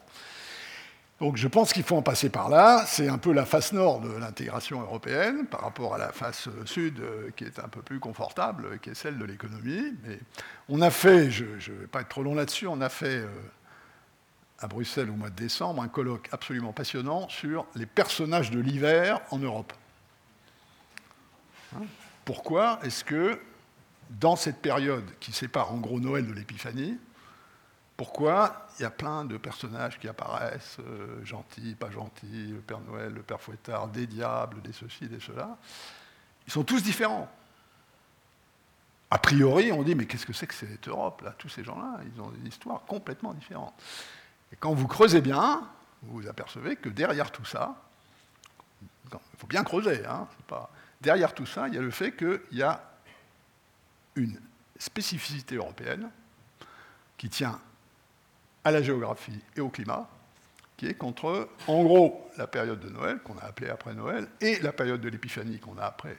Les nuits sont longues et froides. Et que c'est le moment où nos ancêtres et les ancêtres de nos ancêtres avaient la pétoche que le cycle ne reprenne pas, que la chaleur ne revienne pas, que la nuit ne s'arrête pas. Et donc, pour traiter cette peur, ils se racontaient des histoires ensemble. Ces histoires ont rempli un moment d'angoisse qui était purement provoqué par une européanité qui est celle du climat. Ça n'avait rien à voir avec... Euh, ces mythes-là sont nés de spécificités européennes. Je n'en dis pas plus parce que ce serait trop long, mais je, pense effectivement que la culture, pas au sens, enfin, la culture au sens culture, hein, pas la culture au sens ministère de la Culture, euh, place de Valois, qui est une autre affaire, c'est effectivement une approche, mais elle passe par un apprentissage, elle passe par une connaissance, et que de ce point de vue-là, il reste énormément à faire euh, quand on voit, euh, disons, ne serait-ce que la manière dont l'histoire est enseignée aux gamins. Hein. Donc, il y a beaucoup à faire, mais je pense que c'est une voie qu'il faut emprunter. C'est vrai qu'on avait euh, eu l'opportunité d'avoir une soirée consacrée à l'histoire, euh, écrite à plusieurs mains des Balkans, de la Grèce, et qui était tout à fait passionnante et qui a presque une valeur de modèle par rapport à ça. Et je pense que de même, un effort sur les langues euh, serait peut-être à faire, à, à découvrir, à, à, apprendre les langues d'autrui. On avait une question ici. Une question très courte. À votre avis, est-ce que l'Europe est en train de se faire ou de se défaire? Je pense qu'elle est en train de se faire, qu'elle se fera. Euh, la question étant de savoir si elle se fera assez vite pour peser vraiment sur euh, le monde de demain. Hein, j'ai écrit quelque part, on me l'a reproché parce qu'on trouvait que la formule était un peu. Mais j'ai écrit quelque part que de mon point de vue, l'Europe, c'est. Et c'est comme ça d'ailleurs que les non-européens voient l'Europe, c'est la version la plus civilisée de la mondialisation. Si on ne veut pas que les petits-enfants de nos petits-enfants aient le choix entre être chinois ou être américain, on doit continuer à intégrer l'Europe. Or, on n'y parviendra que si on pèse suffisamment, et nous ne pesons suffisamment qu'ensemble. Et donc, ce n'est pas une question de savoir si elle se fera ou elle ne se fera pas, elle se fera. Est-ce qu'elle se fera pas trop tard pour donner à ce monde cette espèce d'encre civilisationnelle, cette espèce de capacité de modération, de choses qui sont centrées sur euh, l'individu, l'humain, qui est la marque de notre identité civilisationnelle C'est ça la question, c'est une question un peu angoissante. Je ne serai plus de ce monde avant qu'on y réponde, mais euh, j'ai quand même plutôt envie que ce modèle-là persiste. Et je continue à parcourir cette planète du nord au sud et de l'est à l'ouest euh, toute l'année, même si mon empreinte carbone devient politiquement incorrecte petit à petit. Il faudra dire que je songe à acheter des crédits carbone euh, quelque part pour pouvoir paraître en public d'ici quelques années, Inch'Allah. Et donc, je, je considère que le reste du monde, si vous voulez, j'emploie une formule à dessein un peu trop simple, mais je suis sûr que l'Europe n'est plus le centre du monde. Mais si nous restons le centre des rêves du monde, alors nous aurons de l'influence. Et la culture doit jouer un rôle là-dedans, j'en suis convaincu. Une autre question ici? Merci. Euh, curieusement, l'Union européenne, quand on dit l'Europe en général, c'est plutôt celle-là, surtout ce soir, elle semble parfois avoir peur d'elle-même, même en matière de culture. En ce sens, il y aurait un moyen qu'elle se raconte à elle-même facilement, ce serait en évitant de se présenter sur les billets de sa propre monnaie, qui donne des images de ponts inexistants, plutôt que des images de quelque chose qui existe en Europe. Ça a bien brûlé mais Notre-Dame de Paris sur un billet en euros, ça ne devrait pas tellement choquer en Suède ou en Pologne. La tête de Goethe, c'est assez buvable en Europe. À quoi ils ont songé en évitant ça? Ce qui est, à mon avis, une absurdité euh, antipolitique et anticulturelle. C'est tout à fait exact que euh, si vous regardez les billets en euros, euh, Barnaby et son Europe frigide ont raison. Il n'y a pas. Moins émotif par rapport, effectivement, à des symboles nationaux, de grands personnages, etc., que vous trouvez sur les billets américains ou anglais ou nationaux dans le temps. Hein, le problème étant que quand on a créé l'euro, et on n'a pas été, je, le sais, hein, j'étais à l'époque, n'a pas été fichu de faire l'effort politique d'une distribution de ce type parce que on va mettre Notre-Dame euh, sur un billet, euh, mais euh, il y a des endroits des Balkans où, Notre-Dame, ils vont dire qu'est-ce que c'est ce truc. les billets circulent. Vous allez mettre un personnage célèbre au Portugal, en Lituanie, ils vont se demander qui c'est. Donc ce sont ces obstacles-là. Et on, est sur la question précédente. Hein. On est exactement sur la question précédente. C'est un manque de représentation commune qui correspond à un manque d'émotion commune, qui correspond à un manque de symboles ou d'images qui provoque des émotions communes. Et c'est une affaire très compliquée. C'est d'ailleurs ce qui a à la racine de cette fameuse difficulté des institutions européennes à communiquer à propos de l'Europe. Ce n'est pas une affaire de mettre quelques millions de plus euh, chez Sachi ou Publicis. Un problème beaucoup plus compliqué. Ça vient simplement du fait que euh, je suis commissaire européen, je veux dire quelque chose en français, euh, je trouve une jolie phrase en français pour le dire, je donne ça au meilleur traducteur de la commission pour qu'il dise ça en bulgare, et en bulgare, ça ne veut rien dire. Parce que mes codes culturels sont des codes qui ont été formatés. Et donc, si on veut vraiment traiter cette question, et elle est d'ordre culturel, je suis d'accord, il faut remonter très très très très en amont, notamment dans la communication à cause des difficultés linguistiques, etc. Donc cette partie symbolique, j'en conviens tout à fait, elle est atrophiée pour l'instant, et cette atrophie est un handicap au progrès de la conscience européenne. Voilà, on va malheureusement devoir s'arrêter là avec les questions, puisqu'on arrive déjà. encore une larme. Oui, oui. je crois que vous avez. Euh, allez, encore une peut-être euh, là. Et puis, pardon, et puis on, s'arrêtera là. Je pense que c'est la question à laquelle vous vous attendiez. Il y a pendant trois ans euh, le Conseil fédéral suisse a cogité sur la réponse qu'il devait donner à l'accord cadre constitutionnel de la Suisse avec l'Europe. Réponse a été donnée à la Commission euh, européenne et deux jours plus tard, euh, Jean-Claude Juncker a écrit une lettre en disant qu'il fallait signer cet accord dans les huit jours. Mmh. Comment décryptez-vous cette réponse qui a plutôt choqué les Suisses? C'est comme le Brexit, mais à l'envers vous êtes comme les Britanniques, vous ne savez pas vraiment ce que vous voulez, et vous avez tendance à vouloir euh, le beurre et l'argent du beurre.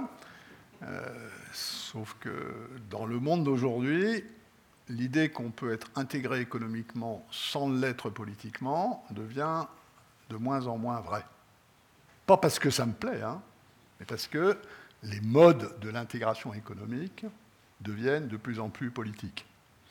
Hein, se mettre d'accord sur un standard de bien-être des animaux, ce n'est pas une affaire scientifique, c'est une affaire culturelle. On en vient. Hein. Se mettre d'accord sur le fait que le risque, euh, il est comme ci ou il est comme ça, sur l'environnement, sur ceci, sur cela, sur la santé. Et donc, je suis persuadé, je l'ai vu au niveau européen, je l'ai vu au niveau global. Les obstacles à l'échange aujourd'hui, dans le monde d'aujourd'hui ne sont plus les anciens obstacles à l'échange qui consistaient à protéger les producteurs de la concurrence étrangère, sauf en matière agricole quand on est suisse mais, ou japonais, étant entendu que les Européens, bien entendu, ont le nez tout à fait propre sur cette question. Mais il y a dans les modalités de l'intégration économique, on est de plus en plus dans ce que les spécialistes appellent des agrégations de préférences collectives, voire cognitives. Et donc, on ne peut plus séparer l'intégration économique et l'intégration politique. C'est ce que les, Anglais sont en train de comprendre, à tel point d'ailleurs qu'ils ne sortiront politiquement vraiment qu'à un gros coût économique, et s'ils ne veulent pas payer le coût économique, ils font une pseudo-sortie politique, parce qu'ils n'utiliseront pas la souveraineté qu'ils sont censés avoir recouvrée pour diverger des normes et des standards de régulation européens, et eh bien vous les Suisses, vous êtes une petite Grande-Bretagne, sauf que c'est dans l'autre sens que ça se passe, mais vous avez exactement le même problème. Vous voulez être dans l'Europe sur le plan économique, vous ne vouliez pas être sur le plan politique. C'est ça votre problème. D'ailleurs, à un moment, vous avez failli vouloir, et puis vous ne vouliez plus, et puis bon, c'est euh, bien. Mais comme vous êtes incroyablement pragmatique, ce que les Britanniques ne sont pas, vous pouvez rêver la nuit que vous êtes indépendant. je, le disais à l'instant, le matin, vous vous brossez les dents, la brosse à dents, norme européenne. Le dentifrice, norme européenne. La qualité du robinet, norme européenne. Pendant toute la journée, vous suivez les standards européens. Le soir, vous vous couchez sur votre matelas, norme européenne. Et là, oups, vous êtes enfin, enfin, mais ça ne vous dérange pas parce que vous êtes très pragmatique.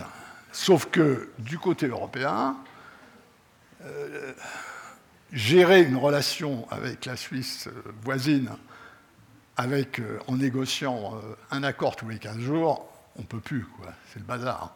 Donc il faut bien revenir à quelque chose d'un peu ordonné, sur lesquels 27 États membres soient d'accord, et ça, ça s'appelle cet accord, cet accord cadre qui a été négocié et qu'il reste encore à remplir. J'ai compris qu'il y avait encore un certain nombre de problèmes, mais ça n'est qu'un épisode parmi beaucoup d'autres.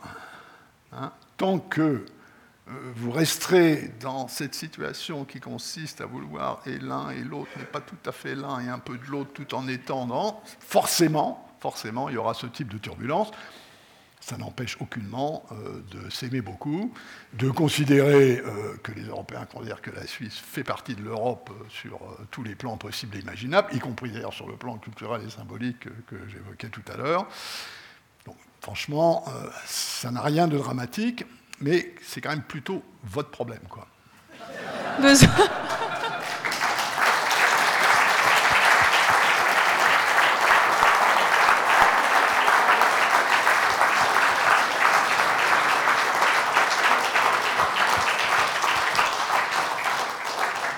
Voilà qui est dit.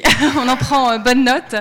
Et surtout, je trouve que moi, je trouve que c'est intéressant qu'on doive se positionner. Je trouve très intéressant que le politique euh, peut-être reprenne un peu ses droits par rapport à, l'économique, et surtout que la culture peut-être réintègre euh, cette réflexion et ce discours. Merci beaucoup à Pascal Lamy. Merci beaucoup à toutes et à tous. je vous souhaite une bonne suite de soirée. Le filou. Donc voilà, je, dois monter. C'est mon président, hein, j'obéis, hein, pour quelques semaines encore. Merci beaucoup, monsieur Lamy. C'est pour vous, ça.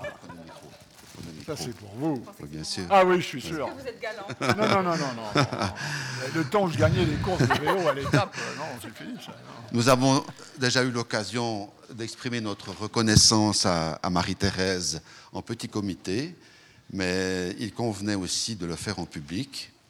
Et j'aimerais dire quelques mots, Marie-Thérèse, combien tu fus une ambassadrice remarquable pour cette institution, par ton sérieux, par ton entre-gens, par ton dynamisme, tes compétences, ta bonne humeur à l'égard des conférenciers, mais aussi avec les membres, avec le public, euh, avec le bureau exécutif.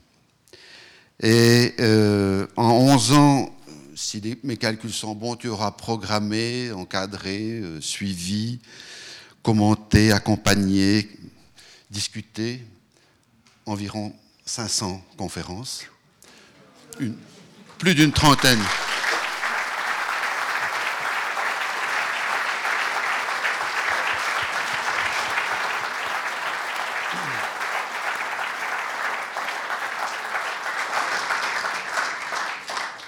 Plus d'une trentaine d'expositions. Et puis si mon calcul est bon, euh, tu auras en moyenne questionné trois ou quatre fois par conférence, donc près de 2000, 2000 questions. Mais ce soir, il nous reste très peu de temps, je vais quand même t'en poser trois.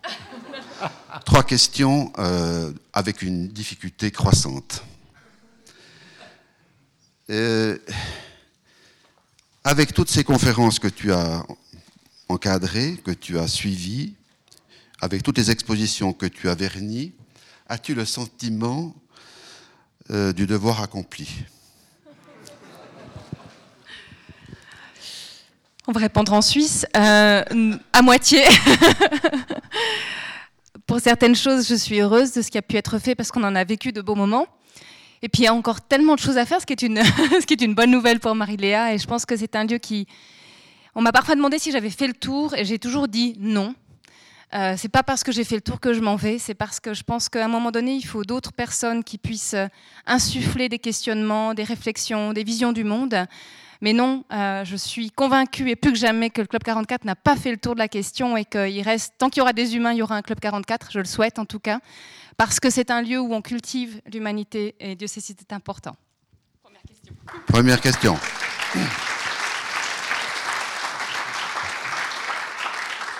Deuxième question, Joël, tu enregistres bien les réponses parce que ça devient toujours plus important. Hein. Bon, nous avons pris beaucoup de temps et eu beaucoup de peine pour te trouver le nouveau poste que tu vas occuper dans l'administration. Tu seras très proche du pouvoir, tu seras dans l'antichambre du pouvoir. Euh, tu étais la déléguée culturelle du club, nous devrons dorénavant t'appeler bientôt Madame la chef de la culture de la République et du canton de Neuchâtel avec ce titre-là, ressens-tu une petite impression de vertige ou une petite ivresse te gagner? Euh, Ça fait peur. Puis en même temps, je crois que c'est le moment où jamais de garder la tête froide, euh, parce que ce que je ressens surtout, c'est une responsabilité. Donc j'espère être à la hauteur. Troisième question. Troisième question. Lorsque tu seras dans ta tour du château, côté sud, donc vue sur le lac et vue sur les Alpes, assise sur le matelas moelleux des subventions cantonales. Marie-Thérèse, te souviendras-tu de tes anciens amis de la Chaux-de-Fonds?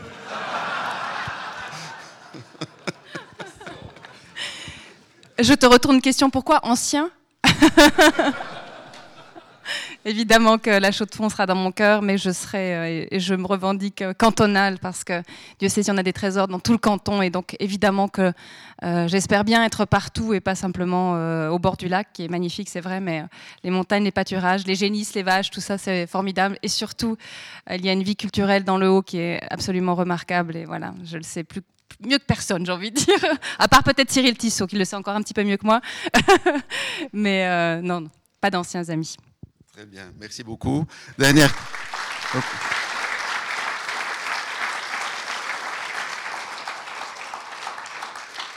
Il ne me reste plus qu'à t'embrasser au nom de tous et de toutes ici, te souhaiter bon vent dans tes nouvelles fonctions et puis au plaisir de te retrouver dans ces locaux.